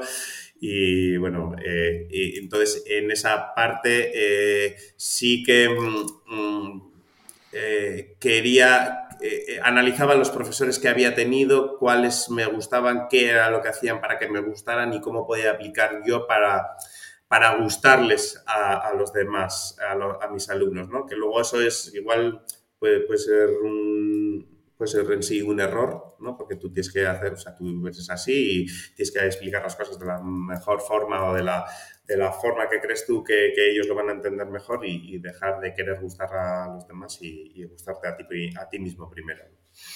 Pero sí, he, sido profesor, ahora también eh, soy profesor. Cuando estaba en Arabia Saudí, bueno, era director de un centro educativo, pero sí, siempre he tocado la, la parte de, de, educación, el currículum, la programación. Eh, esto es eh, las, las, diferentes metodologías de, de aprendizaje. entonces, eh, siempre he estado un poco en el lado de formación que, que sí me gusta, me, me gusta y, y, veo que se asemeja mucho a las ventas y veo que muchos profesores tienen que aprender mucho sobre persuasión, eh, copywriting, es que, es que viene de maravilla, viene de maravilla. Eh, pues el otro día les dije a los alumnos, a ver, tengo, tengo dos preguntas que seguramente os estáis haciendo vosotros, ¿no? Eh, ¿Para qué me va a servir esta asignatura en la vida real? O si solo es una asignatura que tengo que aprobar y ya me voy a olvidar de ello. Y, joder, pues esa, esa, pregunta me la estaba haciendo yo ahora mismo y le digo, es que yo también he sido alumno, entonces ya sé lo que... Y luego la segunda pregunta es cómo puedo hacer menos esfuerzo para aprobar este, esta asignatura. O sea, ¿cómo puedo hacerme... ¿Cómo puedo... Los trabajos que nos mandas y tal, ¿cómo Entonces, bueno, pues ahí es... Eh, claro, tú dices esas dos, esas dos preguntas y tienes a todos los alumnos, dime eso, que es lo que me estoy preguntando y dímelo ya, que lo quiero saber y parece que ningún profesor nos lo quiere contar, ¿no? Entonces, yo creo que es eso, meterte un poco en la cabeza de ellos y desde ellos construirles hacia, hacia dónde quieres y luego traerles hacia, hacia tu, tu camino, tu lección, vamos. Pero sí, esa parte de profesor siempre, siempre me ha gustado. ¿Y tú dirías que a ti la enseñanza pública te ha servido mucho o más bien poco, pero tú intentas hacer algo diferente? Em, yo creo que, eh, o sea, realmente eh, tú puedes tener al mejor profesor del mundo que la, parte de aprendizaje es un esfuerzo que tiene que hacer el alumno. Entonces, eh, no, no, yo creo que depende más de, esa iniciativa que puede tener una persona, un alumno eh, respecto. Puede conseguir mucho más un alumno con iniciativa y motivado con un profesor mediocre que alguien que, no está motivado con un super profesor. Y eso eh, yo lo veía en China, eh, gente expatriada que estaba trabajando en empresas de allí, pues como, como yo eh, que solo sabía cuatro cosas en chino, ¿no? Y, digo, joder, pero si estás aquí, o sea, tienes el mejor contexto para aprender chino que pues, o sea, que todo, en la empresa todos hablan más o menos inglés y chino, eh, tienes un montón de gente que habla en chino y muchas veces no te queda otra que, hablar en chino, entonces en vez de utilizar el diccionario para traducir cosas, pues intenta, yo qué sé, sumergirte y aprender, ¿no? Pero ahí veía gente que no necesitaba y no quería y no aprendía, sino, y hay otros que, que nada, que en un par de meses, joder, les veías ahí teniendo una conversación y tal. Entonces, mm, no es eh, tanto la educación pública como la privada, eh, no creo que se puedan agrupar en esos dos grupos, sino porque hay educación pública muy buena y, muy mala y, educación privada muy buena y muy mala. O sea, pero por en, el mismo, en la misma distribución, diría, ¿no? Entonces, yo creo que depende más de la, del alumno, la motivación del alumno y de la relación de alumno-profesor, eh, que, también es difícil, ¿no? Como marcar las distancias y, pero acercarlo lo suficiente para que, o sea, tiene que, para, o sea, que no se vengan como muy arriba y, te traten como un colega, no, yo no soy tu colega, perdona, o sea, soy tu profesor y, y, así voy a actuar. Eh, pero que no tampoco sea una distancia de, jo, es que lo que me dices me suena tan, no, no conecta, conectamos en tan poco que es que no me interesa nada de lo que me dices. Entonces yo creo que eso es un poco una distancia, o sea, un aspecto que, que la propia motivación y esa distancia con el profesor las que, las que repercuten luego en los resultados, en los aprendizajes realmente. Vamos, que si algún profesor español nos está escuchando, que aprendan un poco de copywriting y que persuadan un, poquillo al alumno para que por lo menos enganche un mínimo, ¿no? Claro, claro, que aprenda sobre, sobre ventas. Claro, es que tú le estás vendiendo eh, la lección que tiene que aprender. O sea, él lo tiene que comprar pero es que si no lo compras es tu culpa también como profesor, ¿no? Y digas, no, es que, oye, no, no me ha comprado, entonces no, no se lo ha sabido y tal. Ya, pero ¿por qué no te ha comprado? Porque es que tus clases son un tostón, tío, es que, es que no, te, no te compras ni tú a ti mismo. Entonces, oye, eh, aprende un poco de, persuasión, eh, toca un poco las teclas de los alumnos. Es que, y muchas veces, igual por diferencia de edad y demás, em, joder, dices, no, es que yo qué sé, yo no sé si mis alumnos eh, juegan al parchís o juegan al LOL. Entonces, o sea, está. Entonces, claro, o sea, no les hables del parchís porque, porque es que, o sea, eso es de tu tiempo, de tu época, de no sé qué. Es que ahora eh, eh, lo que está de moda es, yo qué sé, el LOL, el no sé qué del Twitch y el tal. Entonces, tírales un poco de su contexto, de su mundillo y, tócales ahí cuáles son sus referentes, cuál es lo que, lo que les motiva, lo que les desmotiva, por qué vienen, viene uno a clase y de, qué coñazo, tal, ¿no? Y dices, bueno, pues agárrale, ahí tienes una oportunidad, agárrale y dices, a ver, ¿qué pasa? No, es que es, que es un coñazo esta clase. ¿Por qué es un coñazo? ¿no? Hazte una autocrítica y analízate y, y escucha a los chavales, que ahí está la clave. Y ahora vamos. Ah. No, iba a preguntar, iba a cambiar un poco de tema, eh, porque antes has comentado el tema de eh, que prefieres los proyectos unipersonales y demás, eh, no tener un equipo y eso, pero no sé qué opinión tienes respecto a tener socios o colaboradores. Sí, mira, este, este es un tema súper interesante y súper importante. Súper importante porque em, Vale, te, vas a casar y te puedes divorciar. Eso está, bien. O sea, te casas y luego si tienes problemas te divorcias y bueno, pues ya te las arreglarás. Vale. Pero es que los socios, es que casi casi es. O sea, si te vas a divorciar, se, va, se va a tomar por saco todo. Eh, normalmente, ¿eh? Pues luego puedes haber. Entonces, eh, a la hora de escoger socios. Uf. Eh, cuidado, cuidado, porque es que le vas a ver más que, a tu mujer. O sea, le vas a, le, vas a tener que soportar en las buenas y en las malas, en la salud y en la enfermedad. O sea, quiero decir, los socios eh, hay que tener mucho cuidado con, con, qué, eh, em, cuáles son las, eh, los parámetros bajo los cuales vas a elegir el socio, ¿no? Eh, y yo en este sentido, y, eso fue algo que hicimos muy bien, eh, fue eh, em, cuando montamos las startups éramos dos socios y yo tres en total, ¿vale? nos conocíamos de toda la vida, de toda la vida. Entonces, no te pilla por sorpresa cómo son las personas. O sea, si lo que no recomendaría a nadie es que eh, va a una incubadora o un centro de aprendizaje, conoce a alguien, pues tenemos un proyecto similar, pues tal, tal, tal, vamos a montar un proyecto. Uf, a mí me daría mucho vértigo, ¿no? Le diría, vamos a salir de fiesta primero, eh, vamos a conocernos. Vamos, porque es que me voy a casar contigo, entonces eh, quiero saber con quién me estoy casando. Y, eso es algo que la gente igual al principio, porque el proyecto al principio pues tienes mucha ilusión, no, no lo piensas dos veces, quieres, quieres hacerlo, ah, pues me da igual, pues tú no eres tú, venga, pues contigo, venga. Y, y, te lanzas y puede ser algo que te vaya a matar la, la startup en el futuro. Em, y entonces nosotros eh, ahí, antes de, de montar, de crear la, empresa y todo eso, hicimos un pacto de socios que tampoco sabíamos lo que era un pacto de socios, entonces YouTube, pacto de socios, leer, o más o menos. Vale, pues esto es básicamente qué, qué compromisos adquieres tú y si no los adquieres, cómo, qué resultados va a tener, ¿no?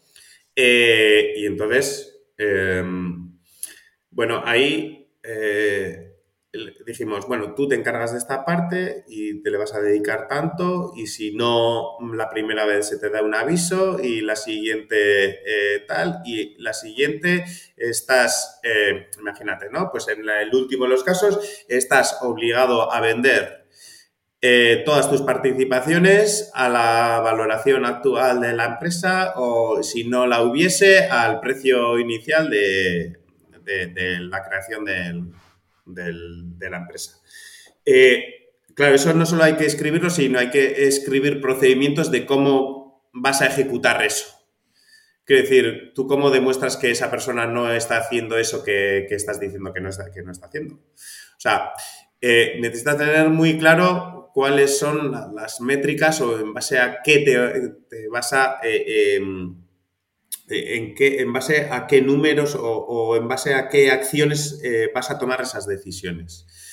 Eh, y entonces, bueno, en nuestro caso, entre los socios, ahí fue algo que siempre hemos dicho, que, que si montásemos algo más iba a ser con los mismos socios. Luego descubrí los negocios unipersonales y dije, esto es una maravilla, que no tengo que, que, tomar decisiones con nadie, si soy yo el que decide. Eh, pero, y luego teníamos una, una forma de decidir las cosas que es, que yo creo que es una de las mejores cosas que, definimos. Es, somos tres. Si alguien hace una pregunta, hace la pregunta y él eh, da su respuesta o su opinión. Las preguntas tienen que ser de sí o no. O de un, dos, tres. O sea, no puede ser algo, ¿cómo crees que se debería? No. Eh, ¿Vamos a comprar esto? Sí, cuesta tanto, tenemos tanta pasta, no sé qué, votaciones. Entonces, yo votaba que sí, por ejemplo, y otro de los socios votaba que sí, ya está. De tres votos. No, no podías votar en blanco, siempre tienes que votar, te, te tenías que mojar. Entonces, si otro socio eh, decía que sí también, ya no esperaba al tercero, porque independientemente de su respuesta ya podía, tenía el permiso para ejecutar eso. Entonces, claro, esa era una forma súper ágil de, oye, eh, vamos a hacer esto, no sé qué, cuantos ya me encargo yo, tengo todo más o menos atado, mira, va a costar esto, esto es en tiempo, eh, lo voy a hacer yo y esta parte la tienes que hacer tú. ¿Aceptamos? Sí. Y ya ese mismo instante ya me ponía, me ponía a hacer. Eso era una forma eh, para tomar decisiones súper ágil y, que funcionaba muy bien. Otra, luego, luego teníamos así como pequeños truquillos que yo creo que esto le va a servir mucho a todas aquellas empresas que, estén iniciando, que a la hora de organizarse y gestionarse, teníamos unas cuantas normas que era... Eh, no puedes tener documentos de la empresa en el portátil. O sea, tiene que estar todo en la nube bueno, el Google Drive era lo que utilizábamos, porque así si se te pierde el ordenador y no perdemos ninguna información, no hay eh, eh, pérdida de, datos ni, cosas raras de esas. Recuperamos, cogemos otro ordenador y ya estás trabajando en el mismo punto que estabas ayer. El, segundo era, no se podía eh, enviar emails internos y no se podía hacer tampoco nada que estuviese fuera de un proceso. La comunicación interna era por Slack y, no se podían enviar tampoco eh, archivos adjuntos. tenías que mandar, eh, había un único archivo, una única versión de, para un único archivo. Entonces tú mandabas el enlace a esa URL de, Drive, en este caso. Decía, eh, si queremos, eh, yo qué sé, los, el, sistema de calidad de nuestro, dentro de nuestra startup, no sé qué, hay un único documento y ya está, y las versiones se guardan y se van guardando ahí y pero no te lías en que no, es que esto te lo envié a ti, tú tenías la última versión, pero luego el otro modificó, pero yo modifiqué en otro archivo que está. Entonces, te evitas eh, rollos de versiones, de, que le he enviado en PDF, luego me ha enviado en doc y luego. Entonces, em, y luego eh, toda la comunicación la hacíamos por Slack. Entonces, en Slack teníamos organizado por procesos eh, pues yo qué sé, eh, ventas, eh, producto, técnico, parte financiera, parte legal, parte de mejora continua, había como Entonces, no podías hacer nada en la empresa que no estuviese dentro de un proceso. Entonces, si estabas haciendo yo que sé, no sé, no, se me ocurre así, yo voy a escribir un email a no sé qué, vale, eso dentro de qué proceso está, vale tenías que escribir en Slack eh, para que todos los demás estuviésemos, supiésemos que, ibas a hacer eso, que eso era lo que ibas a hacer.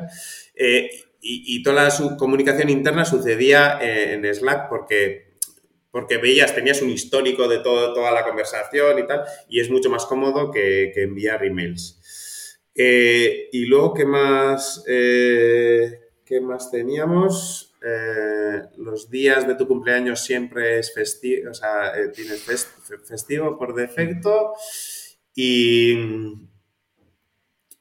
¿Y qué más? Eh, bueno, no, quería, quería mencionar eso, lo del pacto de socios y el sistema de votación como metodologías como súper ágiles para, para, para, hacer funcionar la startup. Y lo del pacto de socios es algo muy importante, ¿no? Porque em, a nosotros hicimos 33% eh, para cada uno y, nos, funcionó bastante bien, pero eso eh, no suele ser real y hay, a veces hay que hacer un ejercicio de honestidad de si, yo qué sé, si tú vas a ser el líder del proyecto, tú vas a marcar eh, los estos, tú vas a pringar mucho más que los demás. Imagínate, tú tienes un, compromiso de, de, ocho horas diarias, de lunes a viernes, yo tengo un compromiso de cuatro horas porque tengo otra liada o no sé qué, o bueno, pues me centro más en la parte de esta. Entonces, no tiene sentido que tú tengas el mismo porcentaje que yo. Tú te mereces mucho más porcentaje porque, porque al final mm, le, estás dedicando más. Que luego eh, es el doble porque le dedicas el doble de... o cuál es... Bueno, ahí ya eh, lo tienen que decidir entre los socios, pero eh, normalmente eh, no se debería de, dividir a partes iguales las acciones de una empresa porque la, implicación de, los socios no, va a ser igual, no es igual y, aunque los tres quieran o, los, todos los socios quieran, tengan la misma implicación de, no, aquí todos ocho horas y tal, tal, tal, eh, vale, pero ¿quién es el líder? O sea, hay, es mejor que alguien se lleve un poco más de, peso, un poco más de acciones, un poco más de, si sale bien, te, vas a colgar tu igual una medalla más que los demás, pero vas a ser el que va a tirar del carro, vas a tener un poco más de responsabilidad y, vas a, a, ser el líder, ¿no?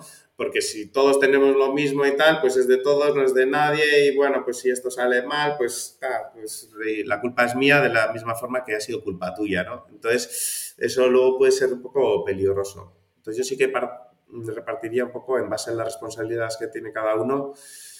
Eh, el porcentaje también de, de, la empresa y en tal caso que sé que tenga mayor porcentaje pues pueda tener mayor capacidad de decisión o no eso ya depende, pero es muy importante definir las normas del juego antes de empezar el juego, porque por un montón de casos que idea súper buena, equipo súper bueno, momento de mercado súper bueno, eh, enfoque también muy bueno y al final, joder, es que tú, es que yo meto más horas, es que tú ganas más, es que yo gano menos, es que no sé qué, es que no, no sé qué, que ya estoy cansado del del proyecto y quiero que me paguéis, pero ahora la empresa vale más, entonces no sé qué. Y, y esas mierdas eh, matan, matan, matan equipos, matan, y matan ideas y matan eh, startups enteras.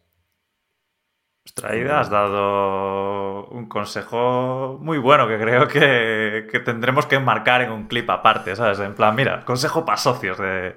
Sí, sí, es que yo muchas veces eh, eh, yo veo la gente que se lo toma como muy a la ligera, ¿no? Venga, pues hacemos esto y luego ya lo cambiaremos y luego hacemos eh, esto, otro, tal, y, ahora me caso contigo, luego... Luego, todo ese trajín, papeleo, documentación y esos cambios te va a suponer más que parar y empezar otra, otra idea, otra empresa nueva, parecida o, lo que sea, ¿no? Eh, entonces, luego, claro, tienes que además tienes que contemplar las peores situaciones. Y dices, vale, y si tú te piras y te llevas todo el código y tal y montas la competencia directa porque mm, tienes un tío, primo, hermano, abuelo que te tiene un montón de pasta y dice, ostras, esto es la panacea, mira, te enchufo, te llevas tú el 100% o vamos al 50%, les mandas a tomar por culo a todos los otros dos socios y, venga, que yo tengo pasta, tú tienes la idea, tienes el código y tienes el conocimiento ya y nos lo montamos. ¿Qué pasa ahí, no? O sea, tienes que contemplar situaciones muy desagradables que además no quieres, no quieres hablar de, no, no, te, no te las quieres imaginar, pero Vale, pero claro, tienes que entender que es que aquí nos estamos jugando un sueldo y ese sueldo, de ese sueldo dependen pues gente que está en tu casa. Entonces, eh, vamos a ser serios, vamos a hacer un, ejercicio de honestidad y decir, vale, tú cuánto te vas a implicar en este proyecto y cuánto crees que te mereces por, por eso. Has, tenido muchas malas experiencias con los socios, además de que lo tenías todo bastante bien atado, o dirías que te ha ido muy bien? Eh, en cuanto a, proyectos míos, eh, he tenido, bueno, no, es que haya sido suerte, es que eh, estaba empezando proyectos con socios que les conocía desde, que tenían 10 años prácticamente, o sea, que han sido colegas de toda la vida, entonces mm, ya sabes cómo son, no, te vas a llevar ninguna sorpresa. En cambio, en los proyectos eh, a, nivel de empresas eh, más multinacionales que, eh, que también en esa aventura, por ejemplo, de, Arabia o de incluso de China también, sí que hay, claro, ahí yo no estaba en el, en el como la reunión de stakeholders y toda esa parafernalia de los directivos y tal. O sea, ahí era ya números grandes, era, eh, otro rollo. Y ahí eh, sí que ha habido em, mucho juego, no sé si juego sucio, pero la gente es... Em, eh, a nivel de empresa, las empresas no tienen sentimientos y, muchas veces los directivos o la gente que diriges en esas empresas eh, te pueden dar una, una puñalada por la espalda si ven que con eso pueden, pueden hacer más fuerte a, la empresa, ¿no? Y, sí que he visto cosas eh, muy sucias, pero eso ya era a nivel de, de bueno, pues eh, nuestra empresa, que, de la que yo no, tenía participación ni nada, o sea, simplemente tenía un puesto en esa empresa, se asociaba con otra empresa, eh, con otras dos empresas para, montar una tercera empresa en un país diferente y tal, y, y hay, uff, eh, sí, ahí, ves de todo, hay mucha maldad, claro, mucho, mucho, más dinero en juego, entonces em, Siempre tienes, eh, si no conoces a tus socios, siempre vas a estar em, eh, sospechando de que, te la vayan a meter doblada, ¿no? Entonces, por eso la confianza, la confianza es, eh, es imprescindible. Y ya te digo, a mí esos casos de, empresas y tal, como no, yo no estaba, no era partícipe de la empresa directamente, digamos, pues sí que he visto, pero no, no me ha tocado vivirlos, ¿no? Que eso ya eh, es, jodido. Vivir, vivir eso y, ver las apuñaladas y tal, o que tengas que tú que apuñalar a alguien que te va, que ves que te la está jugando, que, te, que, está haciendo, pues hablando con otros, está intentando hacer un contrato que luego quiere que, tú le firmes y eh, te tienes que cuidar muy bien las espaldas. Nos has dado unas cuantas lecciones en cuanto a socios, eh, pero no sé si, y advertencias también, pero si tienes eh, algo que puedas decirnos también a la hora de gestionar o gestionar equipo, delegar, algunas lecciones que hayas aprendido en tus andaduras. Sí. Em, delegar tareas puede ser uno de los, de, los mayores eh, problemas que pueda tener un emprendedor y aún así es una cosa muy necesaria que tiene que hacer porque, eh, como hemos dicho antes, eh, eres el, director de orquesta para todo y no, no puedes estar haciendo todo y los emprendedores muchas veces somos como muy, no, este que esto quiero así, quiero hacerlo como tal. entonces, ahí hay un, gran, un gran consejo, un gran aprendizaje que, uno de los, mis socios me enseñó a mí y que yo en ese momento no, era muy a favor de eso y luego me di cuenta de, y, en Arabia Saudí también me empecé a dar cuenta, eh, que es procedimentar y estructurar eh, la mayoría de las actividades eh, que, que, se realiza o que quieres que un empleado o una persona realice. Y quiero decir, yo qué sé, pues eh, contacta a un cliente, quiere un proyecto, quiere un presupuesto para un proyecto y tal. Y, hombre, tú no puedes estar eh, respondiendo a todas las llamadas, a todos los emails, enviando presupuestos, porque no, tienes tiempo y, así la, empresa no, va a ser exitosa.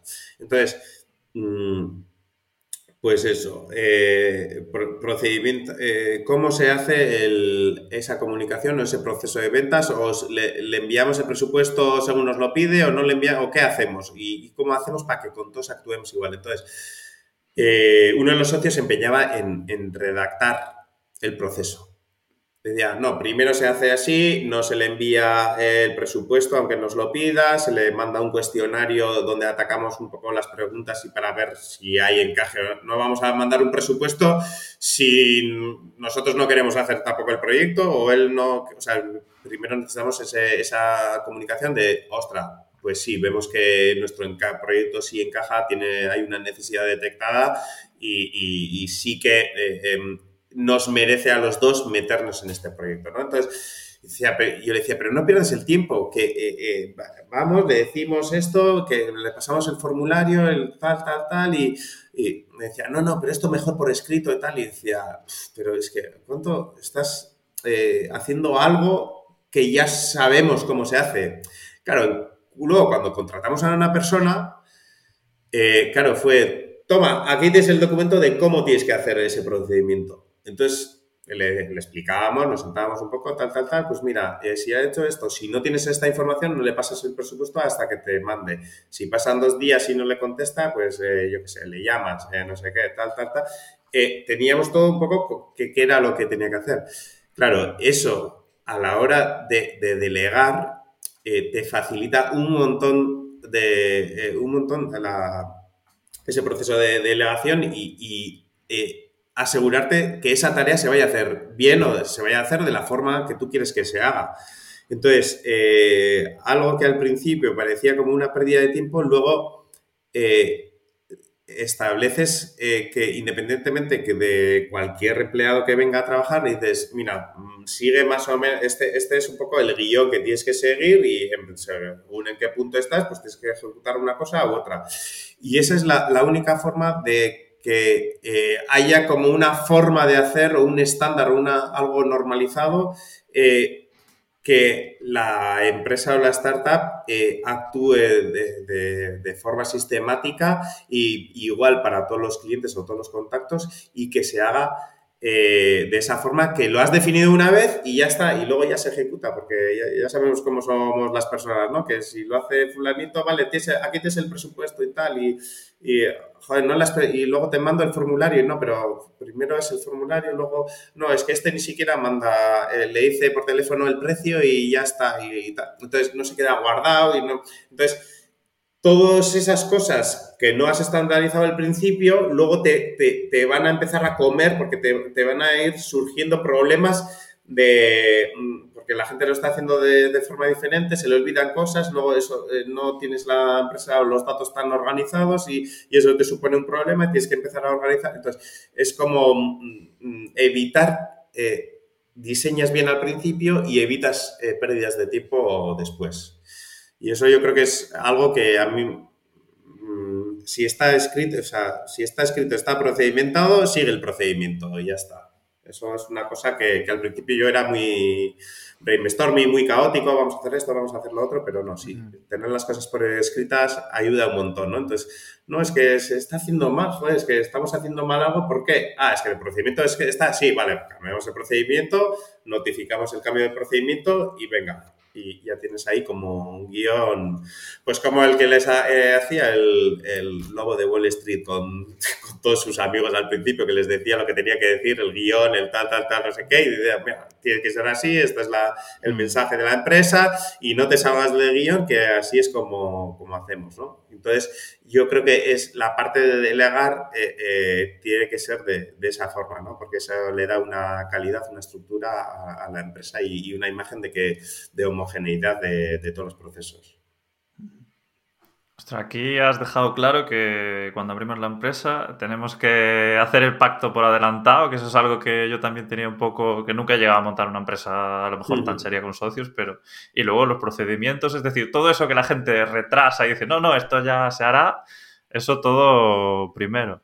Y luego vienen las, las luchas con los clientes, me refiero... Has tenido muchas, muchas peleas ahí. Bueno, no te puedes hacer una. No te puedes...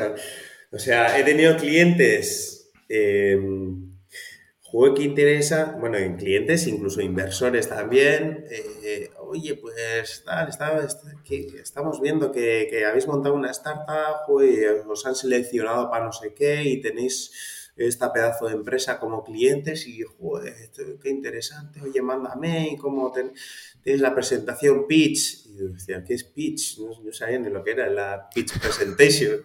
Y luego, pues, pues eso, pues otro, otra noche de YouTube con pitch y digo, ah, vale, joder, ahora lo tengo, lo tengo claro y tal. Entonces, eh, he tenido clientes de venderle la misma visita en media hora no tengo tiempo, ¿qué tienes? Mira, tengo esto para no sé qué, joder, pues me viene súper bien porque tal, ¿y cuánto vale? Pues cuesta tanto, ¿cuántos necesitas tanto? Vale, pum, pum, pum, te mando el este, eh, vale, y, para la semana que viene los tienes, vale. O sea, mm, mm, eh, amor a primera vista, o sea, el cliente es consciente de tu solución, él es consciente de su problema, tú eres consciente de su problema, eh, encaje perfecto, vamos a la cama, venga, ya directamente. Eh, luego he tenido otros que eh, decía, juego qué interesada, a nosotros nos vendría súper bien esto que tienes tú, porque no sé qué, ya más que tecnología, con esa tecnología que es súper innovadora, va a ser un bombazo. Bueno, pues oye, pues le mando el email, le llamo, tal, no, pues ven a nuestra empresa a visitar, no sé qué, no sé cuántos, tal. Eh, me empieza a contar un poco y digo, pero tú qué problemas, ¿qué, ¿por qué? A ver, ¿qué problemas tienes? Y no, pues mira, nosotros nos dedicamos a esto, lo otro, tal, tal, y ves, digo, si es, este tío, si no tiene, no, mm, mi solución no le soluciona ningún problema de los que, o sea, y ahí es cuando de repente dices, estoy haciendo, o sea, me piro de esta me levanto y me salgo de esto. Y pues haces, simulas una llamada o lo que sea y dices, que tengo un cliente de verdad, ¿eh? me tengo que ir y tal. y, te piras. Pero eh, peleas con los clientes y luego descuentos, eh, tal. Eso, no, joder, es que, está, que es muy caro, que no sé qué. Joder, y ahí, cuando aprendes un poco de ventas, ya eres tú un poco el que, el que va filtrando a los clientes, el que les pones un poco, un poco a raya de, bien, si quieres, estas son mis normas de juego, nosotros hacemos esto así, así, así, tenemos estos tiempos y, cuando vas exigiendo un poco eso, ¿no? Ya te ven con, con otras, ¿no? Tuvimos un proyecto muy importante y, había otro competidor. Eh, que, que, era también, bueno, era una empresa bastante nueva, pero nos acaba cinco años, ¿no? Nosotros acabamos casi casi de nacer, pero nosotros estamos haciendo como un poco más de ruido en ese momento, tal. Estamos consiguiendo unos cuantos proyectos y, y eso, eh, hicimos unas cuantas reuniones y, joder, pues necesitamos lo que vosotros tenéis. Este, bueno, pero ¿me puedes decir algún caso de éxito? Y le dije, sí, pues mira, tenemos este o este otro y tal. Eh, hicimos una reunión, ya avanzamos, ya parecía como que nos lo iban a dar y eh, la razón por la que no nos eligieron fue porque éramos nuevos y no se sentían con esa seguridad de, a ver si les voy a contratar a estos y, no me van a solucionar el problema, ¿no? Eh, ahí, si hubiésemos tomado una actitud menos sumisa, porque decimos, nos reunimos tres veces, eh, tal, pues, oye, pues os adelantamos, mira, empezamos así un poco ya con el proyecto adelantando y tal, tal, tal, y, y, o sea, e-, éramos como muy sumisos, muy... Pues reflejábamos mucha necesidad. Y entonces ahí yo creo que eso fue algo que a ellos les, les echó para atrás al final, ¿no? Porque decían, jo, estos son muy nuevos, que si la cagan, eh, ellos no se juegan tanto y nosotros nos lo jugamos un montón y tal. Entonces, a pesar de que nuestra solución era la que les gustaba, porque les habíamos expuesto, les habíamos explicado y tal, pero vamos a hacer con los otros que tienen más experiencia, ¿no? Y entonces, eh, cuando te pasan cosas de esas, ya eh, aprendes, aprendes eh, mucho a filtrar clientes.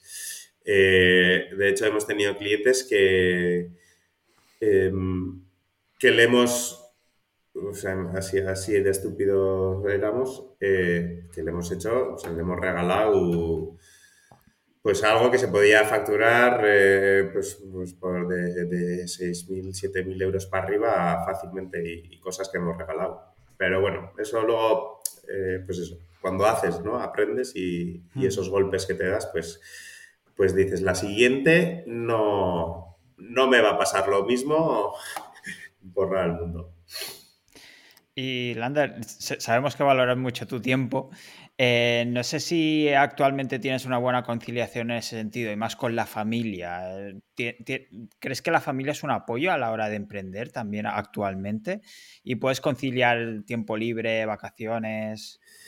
Eh, sí, en cuanto al tiempo, me lo gestiono bastante bien eh, porque como tengo esa jornada parcial y tal, pues y, desde o a la mañana, pues eso, van al cole y tal. Eh, muchas mañanas les llevo yo incluso. Y luego a las tardes em, voy a recogerles también al colegio. Em, y entonces, eh, ahí la parte de la flexibilidad, claro, y, cuando, cuando le dedicas tiempo a, proyectos, ¿no? De Capitán Tiempo, a los otros proyectos. Y, y, es prácticamente cuando a la noche, cuando se van a dormir, pues ahí enciendo el portátil y empiezo a, a crear, a hacer cosas. Eh, y entonces eh, peco un poco de dormir menos, eh, le, quito al sueño, ¿no? Porque no quiero tampoco sacrificar nada, nada de, las, de las otras situaciones. Y luego, en, en, en cuanto a lo del apoyo familiar, bueno, esto aquí, esto aquí, cada caso es diferente. Pero yo te voy a decir que en mi caso no es que no me apoyen, sino que que es todo lo contrario. O sea, no haga otro, otro proyecto más, no, otro proyecto no, por favor, por favor. Que, ya, que tienes hijos y, tienes familia y tal. Y no, no, pues que esto es importante, esto es que es algo que tengo dentro de mí, lo tengo que hacer sí o sí y tal.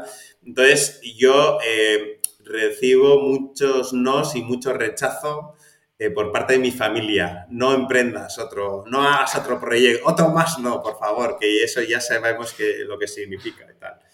Em, entonces, en mi caso no, no, me ayuda, no me ayuda nada, o sea, todo lo contrario. Siempre estás con entrevistas, siempre tienes que no sé qué haciendo, tal, otra vez, el capitán tiempo, sí.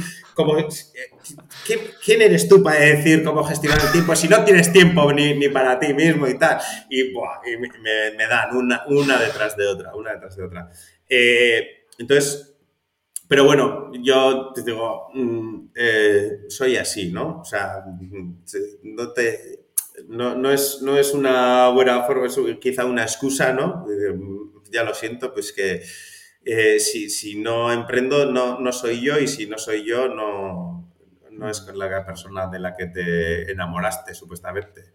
Entonces, eh, eso es una estrategia barata que suelo utilizar para, porque si no, digo, es que si nadie me apoya, o sea, y luego, pues eso, que, tengo por dentro eh, confetis y fuegos artificiales animándome a mí mismo, así, porque digo, nadie te va a animar y todos, eh, incluso, eh, yo qué sé, dentro de la familia, ¿no? hermanas, hermanos o padres, madres, digo, joder, pues igual dejo el trabajo este parcial que tengo, lo voy a dejar. ¿Pero, ¿y qué, ¿Pero a qué te vas a dedicar entonces? No, pues tengo este proyecto. Déjate de tonterías, ¿eh? Déjate de tonterías y, ponte en un trabajo normal y, bueno, que tenga un sueldo a fin de mes y no sé qué, no sé cuánto. Hazte funcionario. sí, sí, sí. O sea, si fuese por, por los que me rodean, bueno, sería ya eh, eh, el funcionario atado a una silla. Pero, pero digo que no. Pero eso, pero ese proyecto, eh, pero, ¿quién se, eh, pero da dinero, pero esas tonterías que haces dan dinero, oh, pues sí, pues algo, pues es que si no le dedico mal, pues no. No, no, no, no, que eso no lo veo, ¿eh? no lo veo yo, ¿eh? Además es que no entiendo muy bien lo que haces y tal. Entonces, en mi caso sucede todo lo contrario. Es, un, es un no constante y, y, es otro esfuerzo extra que tengo que hacer para, para hacerles frente a todos ellos. Pues ha sido pues. una buena entrevista, Lander. Eh, ha sido una pasada, la verdad. Eh, nos has dejado unas cuantas lecciones y tal. Y, sabemos que vas a seguir emprendiendo. O sea, nosotros ya te compramos todo el producto. Así que eh, te compramos tal cual eres. Así que sin problemas. Y te animamos desde aquí.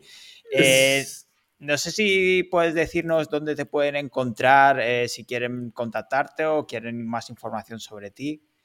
Sí, em, eh, la, parte eh, oficial, vamos a decir, de, yo como persona la pueden encontrar eh, seguramente la forma más fácil sea en LinkedIn o bueno, si ponen Lander Runanue en Google aparezco ahí en un montón de vídeos haciendo el gilipollas. Bueno, no muchos vídeos, pero sí que hay unos cuantos artículos y muchos sobre emprendimiento, pues, sobre las aplicaciones que hice, el proyecto de Arabia, algunas entrevistas y tal. Te has vendido bien por internet, ¿no? Sí, sí, eso, eso, es algo que desde que empecé a aprender un poco sobre ventas, digo, y esto es lo que hacía yo de pequeño y luego se me olvidó. Y, y luego en la parte de proyecto eh, propio que estoy llevando ahora a cabo, el de Capitán Tiempo, que es capitantiempo.com, y en Twitter también eh, Capitán Tiempo. Y básicamente ahí pues es el, último, la última aventura que, en la que me he embarcado y bueno, pues es una aventura que, que, también tiene esa guindilla en el culo, pero que, que pica, pero que me gusta el pico arreste que me produce. Entonces, Voy a recomendar a todos que se suscriban a Capitán Tiempo, que es un copy muy, muy guay. De hecho, yo incluso he comprado algún producto que me picaba la, curiosidad de, saber ¿no? ¿Qué, había ahí en Capitán Tiempo, a pesar de que ya llevábamos hablando casi desde que empezaste y que conocí incluso otros de, tus proyectos. Eh, no tengo claro si vas a tener que volver al podcast porque es como que llevamos casi dos horas y se han quedado todavía un montón de, cosas. Incluso podremos hablar más adelante de seguramente otro episodio de ventas o, de copywriting. Y me gustaría darte las gracias por todo lo que nos has contado hoy y por un montón de, lecciones que estoy seguro que le serán útiles a muchísima gente. Sí, sí, espero, espero que así sea, espero que, pueda aportar valor ¿no? a todos esos oyentes que estén eh, escuchando la entrevista y oye, pues si tienen cualquier duda y cualquier esto, pues hoy en día es muy fácil contactar con las personas, les mandas un mensaje, oye, tengo un problema este y, la gente que, tiene esa iniciativa de preguntar, de, dirigirse a las personas que no, oye, perdona que te interrumpa tal, que luego la gente como hemos dicho ¿no? al principio, por defecto yo creo considero que, es buena persona y que, que, siempre está dispuesta a ayudar y normalmente esos, eh, esos que tienen esa iniciativa de, preguntar, de, hacer y de, y de eh, intentar solucionar sus problemas son los, que, los verdaderos eh, emprendedores al final. Eh, y nada, recordar a todo el mundo que nos siga en la web, podcastnegrodelemprendedor.com, que estamos en YouTube, que estamos en Spotify, en Apple Podcast, que nos dejen comentarios, que nos pongan valoraciones, eh, si son cinco estrellas, mejor, eh, likes y todo ese tipo de cosas. nosotros ya nos despedimos. muchas gracias de nuevo, Lander. muchas gracias, a vosotros por este David. Un placer, un placer. Y sí que, Lander, si te animas, podemos hacer otro especial con sobre ventas, sobre la gestión del tiempo, o, que nos cuentes un poco más sobre el proyecto este de Capitán Tiempo, que, es una pasada y es muy interesante. A ver si te pillamos otro día. Sí, sí, de hecho eh, eh, sí que se me han quedado cosas en el, en el tintero que quería comentar, bueno, tampoco nada así del otro mundo, pero em, sí, eh, se, hace corto, la verdad,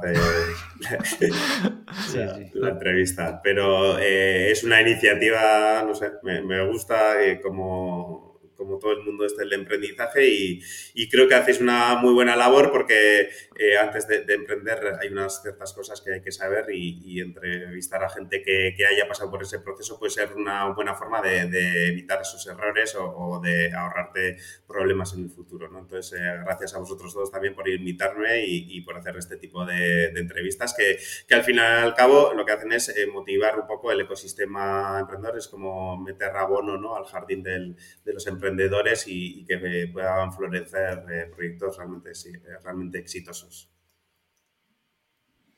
Perfecto, pues muchísimas gracias y te tomamos la palabra que si han quedado cosas pendientes mm, volverás, no te preocupes. Volveré, volveré. Perfecto. Pues nada, Carlos, muchas gracias a ti también y a los demás muchas gracias por escucharnos hasta el final y nos vemos el, el jueves que viene, estamos aquí. Hasta luego, chicos. Muy bien. Hasta pronto. Hasta pronto.